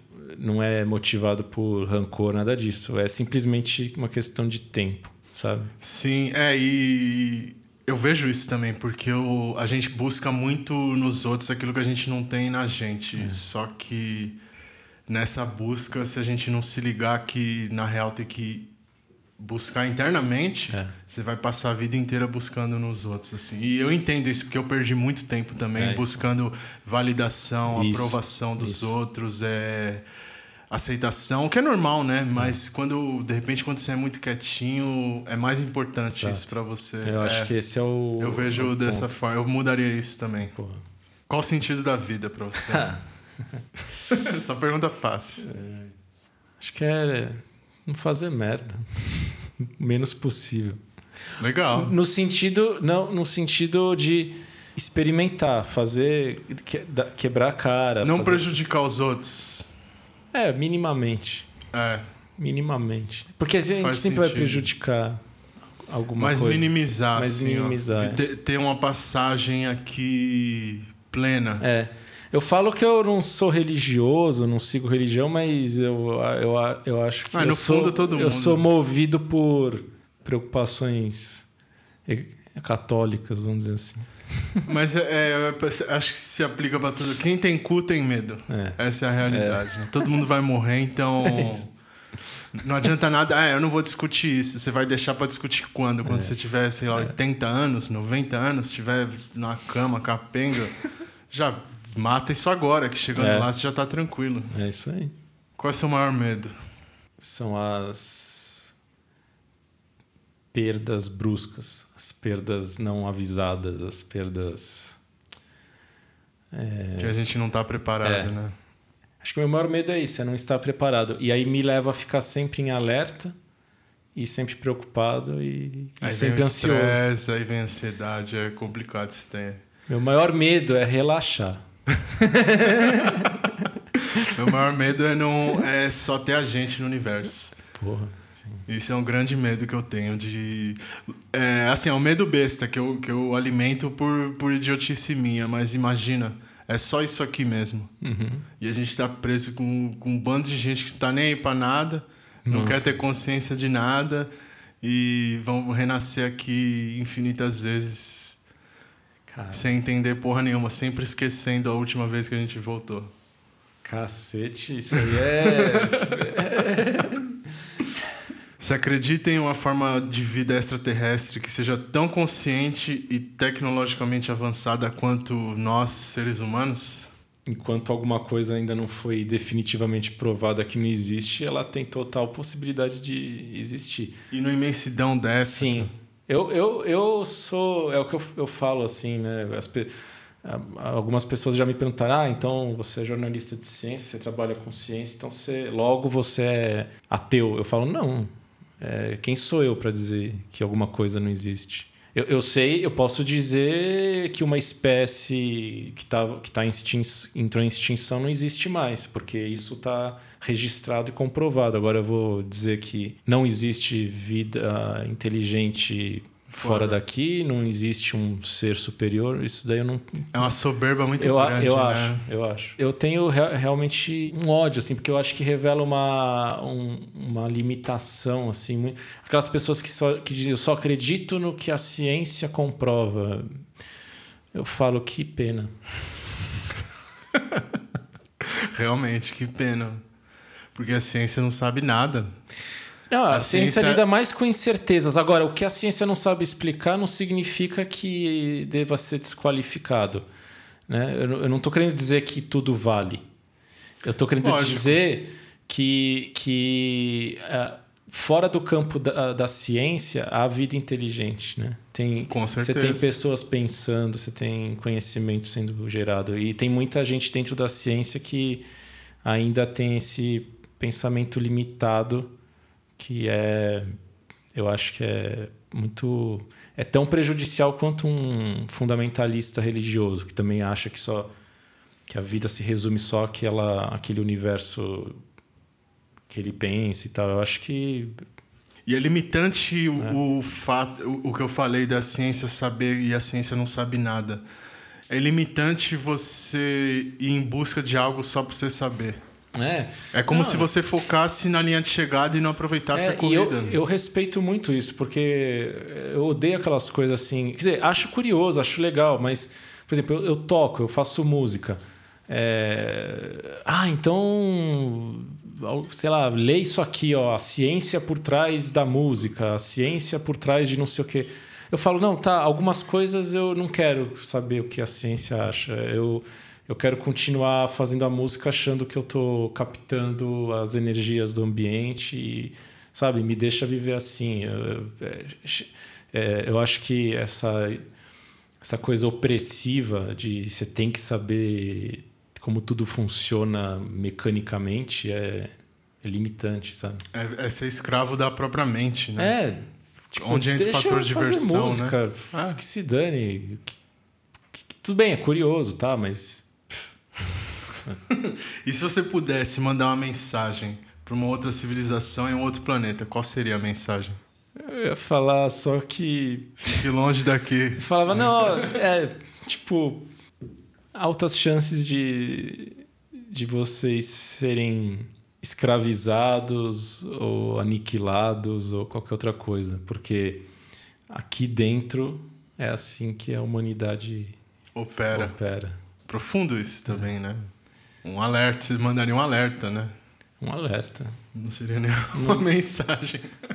Não mexa com nós, infelizmente. O que você quer escrito na sua lápide? Foi descobrir o que, que tem depois da morte. Alguma coisa nesse sentido, tipo. Eu sei o que você não sabe. É, boa. Essa, essa é perfeito, perfeito. Ou você, eu, eu acho que na minha escreveria Aí você você. é o próximo. Boa. Só pra tirar as pessoas. Porra, cara, eu, eu vou deixar isso anotado pra. É uma boa reflexão, né? É. O que, que você quer deixar? A última mensagem que você quer deixar Sim, pra isso humanidade. vai. Isso é, eu, vou, é eu interessante. vou providenciar isso, viu? Quando você percebeu que você não precisa da permissão das pessoas pra seguir seus sonhos? Você só pode. Cara, ô, da onde você tirou essas perguntas? Da minha cabeça Caramba. maluca. Aí, encarnação do Antônio Abujan. aí. Qual momento assim, ó? Teve algum momento, um estalo, algo que você lembra? É isso e foda-se o que todo mundo pensa. Eu nem sei se é, essa questão de permissão, porque eu, eu sou uma pessoa que vive pedindo desculpa, sabe? Fica sempre preocupado com os efeitos do que eu vou fazer. Então, talvez eu já tenha tido sonhos que eu deixei de lado porque eu estava preocupado em como que isso ia afetar as pessoas que estavam à minha volta, sabe? Acho que muita gente é assim, né? Você vê quantas pessoas chegam no, na onde elas Por exemplo, querem eu chegar. tô solteiro. Eu, eu, me, eu me sinto livre que se eu quiser dar uma reviravolta na minha vida e começar a ficar lá na Praça da República pintando quadro, É uma possibilidade. e é uma possibilidade grande, é, eu eu não vou eu não tenho um filho não tenho ninguém que vai depender de mim né? Eu não não estou dividindo o aluguel com ninguém.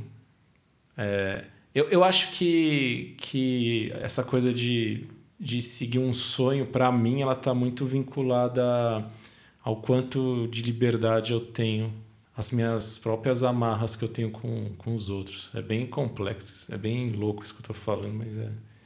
Não acho louco, não. Acho que. Não sei, você deve ter essa coisa, você já deve ter refletido mais sobre isso. Eu, eu costumo assimilar esse momento na minha vida de não precisar de permissão. Uma que eu nunca pedi permissão pra nada, pra ninguém, assim. Eu sempre fui o rebelde, rebelde sem causa, sabe? Você sabe como Eu é que eu era? lembro, Você lembra? sei. Na infância eu Diabo sempre fui... Louro. O Diabo Louro.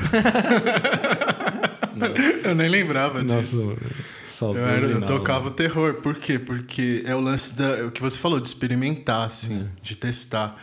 E eu, e eu associo esse momento com o início da minha consciência, sabe? Quando eu comecei a me enxergar por gente, eu falei: peraí, eu sou gente também. Eu posso. Eu não, eu não devo satisfação a ninguém aqui. Ninguém sabe o que tá fazendo aqui, todo mundo vai morrer, ninguém sabe quando, ninguém sabe por quê. é... Tá todo mundo no mesmo barco e ninguém pode falar para mim o que eu tenho que fazer. Lógico, existem limites, né? Que eu fui descobrindo, é. me fudendo e aprontando, é. né? Mas eu descobri, pô, existem limites para isso, mas contanto que eu não foda ninguém, eu não preciso de permissão de ninguém também. É só eu surfar na minha onda e, e, acabou. Quem vir falar, quem vir dar opinião, assim, pô, legal. Eu aprecio. Eu vou ouvir, mas não necessariamente eu vou levar para minha vida, sabe? Tá aqui, tá guardado. Uhum. Talvez lá na frente seja útil. Mas a, sua, a permissão das pessoas eu, Nossa, não, eu, eu não preciso. eu não atingi esse nível de maturidade. Eu, eu, não chego. Não é questão de pedir permissão, mas eu, eu fico muito ainda preso a, a a tentar prever ou, ou calcular o, o efeito do que eu vou fazer ou falar nas outras pessoas. Ah, eu quero é, ver. É eu quero ver.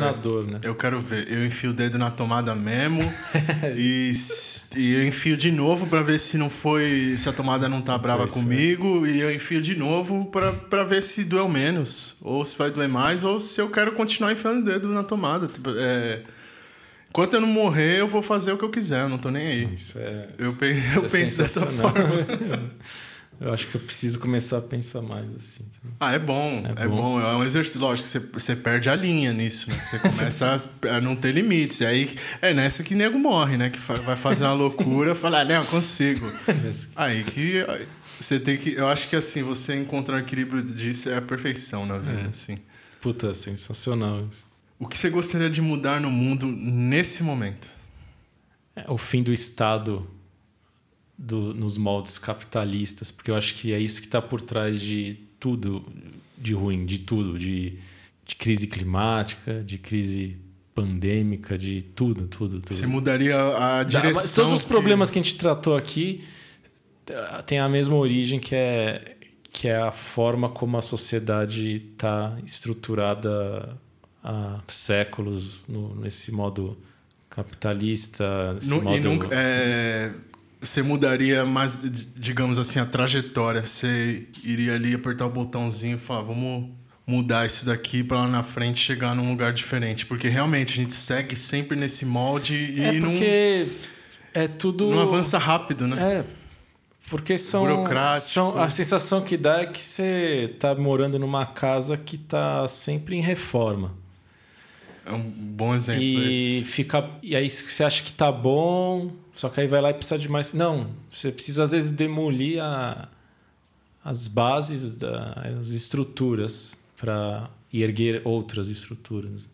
É totalmente utópico o que eu estou falando, mas ainda assim a utopia é o que move muita coisa. Eu, eu, é o abstrato. É, o próprio capitalismo, ele em algum momento pode ter sido uma utopia em alguma Com outra, certeza. algum outro momento da humanidade e tá aí. Então, eu acho que tudo é possível. Basta acreditar, eu penso nisso é, também. É. Você tem, eu falei, eu já falei num outro episódio que o povo é meio Silvio Santos, né? Hum. Só acredita vendo. Mas eu penso que meu, primeiro você acredita, depois você vai ver. Uhum. Se você não acreditar em você, Sim. se não acreditar no que você faz, se não acreditar em nada, você não vai ver aquilo. É, senão você cai não naquilo vai materializar que eu falei antes, essa né? parada. Você cai naquela lógica do, não, melhor, melhor do que nada. Se, se você ficar é, pensamento, fica nisso, né? Pelo menos estamos aí. Não, eu acho que dá para É difícil, né? Mudar estruturas, mas... Mas, mas a começa, gente tem as bases. Começa aí, sacudindo um pouco para uhum. ver se está firme o suficiente. É, é. Quer dizer, se, se, se não cuidar mesmo de mudar, de dar uma reviravolta, uma revolução mesmo, vai vir mais outras pandemias, uma atrás da outra. Com a gente certeza. não vai ter água, a gente não vai ter ar para respirar, não vai ter. Não, vai acabar. Vai acabar. É a destruição, né? É. A destruição. É. Você conhece, você que é mais da ciência, você conhece a escala de Kardashev? Ah, sim. Na transição da civilização tipo eu acho que é tipo zero para tipo um. Que é uma civilização é, que consegue se sustentar sem destruir onde vive. Uhum. A humanidade está tipo no 0.7, 0.8. Uhum. E a transição do 0 para o 1 é onde as civilizações acabam. acaba em guerra, acaba num acidente nuclear, é. acaba culturalmente e definha, né? É. E é rápido, cara. Sim. É rápido. Não, tá, tá muito acelerado. É, que nem agora com a pandemia, se, é, tá, se, é, o foco tá totalmente nisso, mas não é importante deixar sempre ressaltar que a, a causa da pandemia não foi um acidente, não foi um. É, como as pessoas falam, foi um chinesinho lá e mordeu um. Um ataque biológico. Não, é. A base disso é a crise ambiental. Então, tá por trás de tudo, cara. Com certeza, né? A gente tá, tá, você mexe demais com a natureza, a natureza ela vai encontrar o curso dela para ela voltar. Ela E se você é uma ameaça para ela chegar de volta no estado natural é. dela, você vai embora. É. Com certeza. Até de um ponto de vista espiritual, eu, eu acredito nisso. Ah, não, tá totalmente. Também. Tanto que, assim, quantas pessoas não se voltaram mais para a natureza durante a pandemia? Naturalmente. Sim, foram percebendo o quanto que é importante. Ter né? plantinha em casa, Sim. sabe? Aprender a, cuidar, fazer sua comida, é, da onde vem, porque. É, e eu é espero que, é. que, isso fique, fique como lição. Agora, ao mesmo tempo, muita gente nem teve essa chance, né? Sim, infelizmente. É, isso que é foda. E, e, e eu fico pensando nisso, né? É, as pessoas que, que tiveram essa oportunidade de fazer um isolamento num lugar próximo da natureza, tiveram, puderam se reconectar, que, que se tornem porta-vozes aí de uma dessas mudanças, sabe? Tipo, para amplificar isso. Para que com todos certeza. tenham chance de um dia poder estar tá reconectado é, com, com ambientes mais saudáveis e tal. E até para evitar e desse amontoeiro de gente, sabe? Nas, numa cidadezinha pequena. É. E aí você olha, é uma poluição do Nossa, caramba. É... É, é totalmente artificial. A gente se isolou totalmente da natureza e, e talvez essa reconexão é o que e é, e é engraçado, Vai ajudar né? a, a, mudar. Todo esse, todo esse, esse progresso, eu, eu ponho várias aspas nesse progresso, porque, é, na verdade, tudo era em vistas a, a trazer um conforto né, para a sociedade. Quer dizer, você, e no fim, é, a conta vai ser alta, né? Porque o que mais gerou foi é, desconforto ambiental, climático. Então... Sim, infelizmente. Última pergunta. É, Qual é o sentimento mais importante para você e como você transmite esse sentimento para as pessoas? Eu nem sei se isso é sentimento, é, mas eu colocaria compaixão. Eu imaginei que você diria isso. Alguma coisa assim. Porque... Eu, eu, eu classificaria como senti sentimento de compaixão, porque é. é algo que a gente sente, né? É. Compaixão é, é algo que a gente sente eu falo das coisas de mudar as estruturas, de um radicalismo, de uma revolução, então tem um, um lado assim que é o lado movido pelo ódio, né? ódio de, né, de reparar os, mas, mas que ele é, é, mas que ele vem justamente a compaixão, quer dizer, de que eu acho que é importante essa coisa do de compartilhar um sentimento do outro, quer dizer, eu não sim, eu nunca passei fome eu não posso falar como alguém que passou, em nome de alguém que passou. Quer dizer, eu não posso me colocar nesse lugar. Mas eu tenho, eu tenho que ter, no mínimo, a sensibilidade de é, compartilhar um sentimento e uma. de se colocar no lugar do outro. Eu, eu, eu falo, né? Às vezes eu converso com, com o pessoal que trabalha com ciência, assim, da divulgação, do jornalismo que eles falam assim, essas pessoas, que nem na época teve um debate há uns anos atrás da, da pílula do câncer, né, a fosfo, fosfoletalonamina. E, e, tem um pessoal da divulgação que cai matando, fala, ah, povo, que não sei o quê. Pô, mas se você se colocar no lugar que você tem uma pessoa na sua família com morrendo de câncer, né, tá com estágio final, você vai buscar a solução. Tudo bem, não dá para se colocar, né? Você não vai. Como é que é se colocar no lugar de alguém que está morando na rua? É, é, ter o um mínimo de empatia, é, né? É você nossa, sentir, é, você, você certa, empatia, o que ele está sentindo. A empatia, é. a empatia nada mais é que você sentir o que o outro sente. A empatia, é. E que às vezes não, ela não precisa ser demonstrada verbalmente. Você não precisa, às vezes, simplesmente respeitar é, a dor do outro, alguma forma assim. Então, pode parecer meio é meio clichê isso que eu tô falando, mas eu, eu levo muito a sério isso, assim, sabe? De... Com certeza, eu também. É. É, por mais que eu seja meio porra louca, assim, é. de modo não, geral, e, eu. não falo só de pessoas que estão em situação, assim, vulnerável. Colocar no lugar do, do, do, do, do cara que explodiu comigo. Ah, mas isso é, é aceitar tudo. Não. Tanto que se eu me coloco no lugar da pessoa que agiu errado e eu vejo que ela realmente agiu errado, realmente foi filha da puta, sabe? E eu me coloquei no lugar dela e vi que ela agiu, ela fez de sacanagem. Não, aí realmente eu vou cobrar, eu vou é, ver que foi uma injustiça, vou ficar puto, não sei o quê. É se colocar no lugar do outro justamente até para identificar as merdas, né, que os outros fazem porque queriam fazer. Exatamente nem todo mundo tem a consciência que deveria ter, é, né? Não, de... porque às vezes a gente fala ah, se colocar no lugar do outro como se fosse para aceitar tudo, né? Então, assim, sei lá, o cara foi lá e matou a mulher. Não, se coloca no lugar dele. Não, não é se colocar no lugar dele, pra... é para entender e se ver que realmente é porque, sabe? Realmente você é. se aprofundar, né? É. É você é se aprofundar e, e, e saber que não é nem tudo depende da, da sua ótica e do, do seu julgamento. Isso. Às vezes é muito mais importante você simplesmente tentar viver um, uma fração do que o cara viveu para você entender a motivação é. dele. É. É interessante isso. Alguma consideração final? Quer mandar um recado para alguém? Quer. Porra, tô.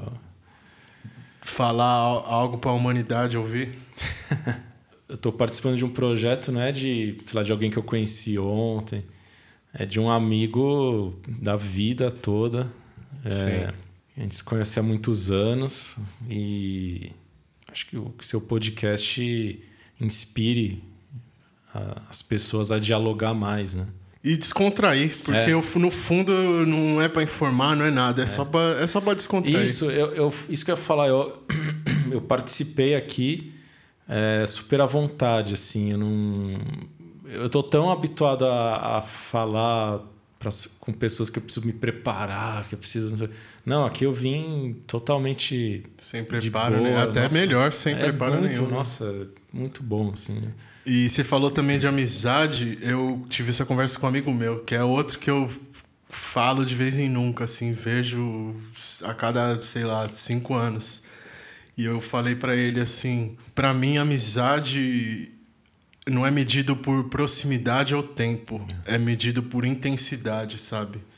E você conseguir manter essa intensidade com seus amigos é o mais importante, independente do tempo que você viu, quanto tempo você ficou sem ver na real. E, e acreditar nessas vibrações. E você vibrar nisso e você ter seus amigos vibrando nisso também transforma essa intensidade em algo que é atemporal e, e não precisa estar presente o importante é manter essa é conexão sempre viva. Nossa, é isso mesmo. Eu, eu, eu tenho a mesma, a mesma percepção. Tenho amigos que também não vejo há muito tempo e quando a gente se encontra parece que tá só retomando o papo que teve da última vez. Então é, é bizarro. Tem isso. coisas que não, não, não se devem medir mesmo pelo, pelo tempo, pela perfeito. E foi bom conversar com você. É legal ter essa perspectiva mais madura, assim. É. a gente não mudou quem a gente é, mas a gente evoluiu um pouquinho como pessoa. Pô. E é legal conseguir sentar junto depois de tanto tempo e ter uma conversa dessa. Cara, e isso ficar registrado, melhor ainda. Que, melhor porra, ainda. Fico muito vou feliz. esquecer. é isso aí, valeu. Valeu, gente. Obrigado. Esse e outros episódios estão disponíveis no Spotify, Apple Podcast e futuramente no YouTube. Novos episódios toda quinta-feira.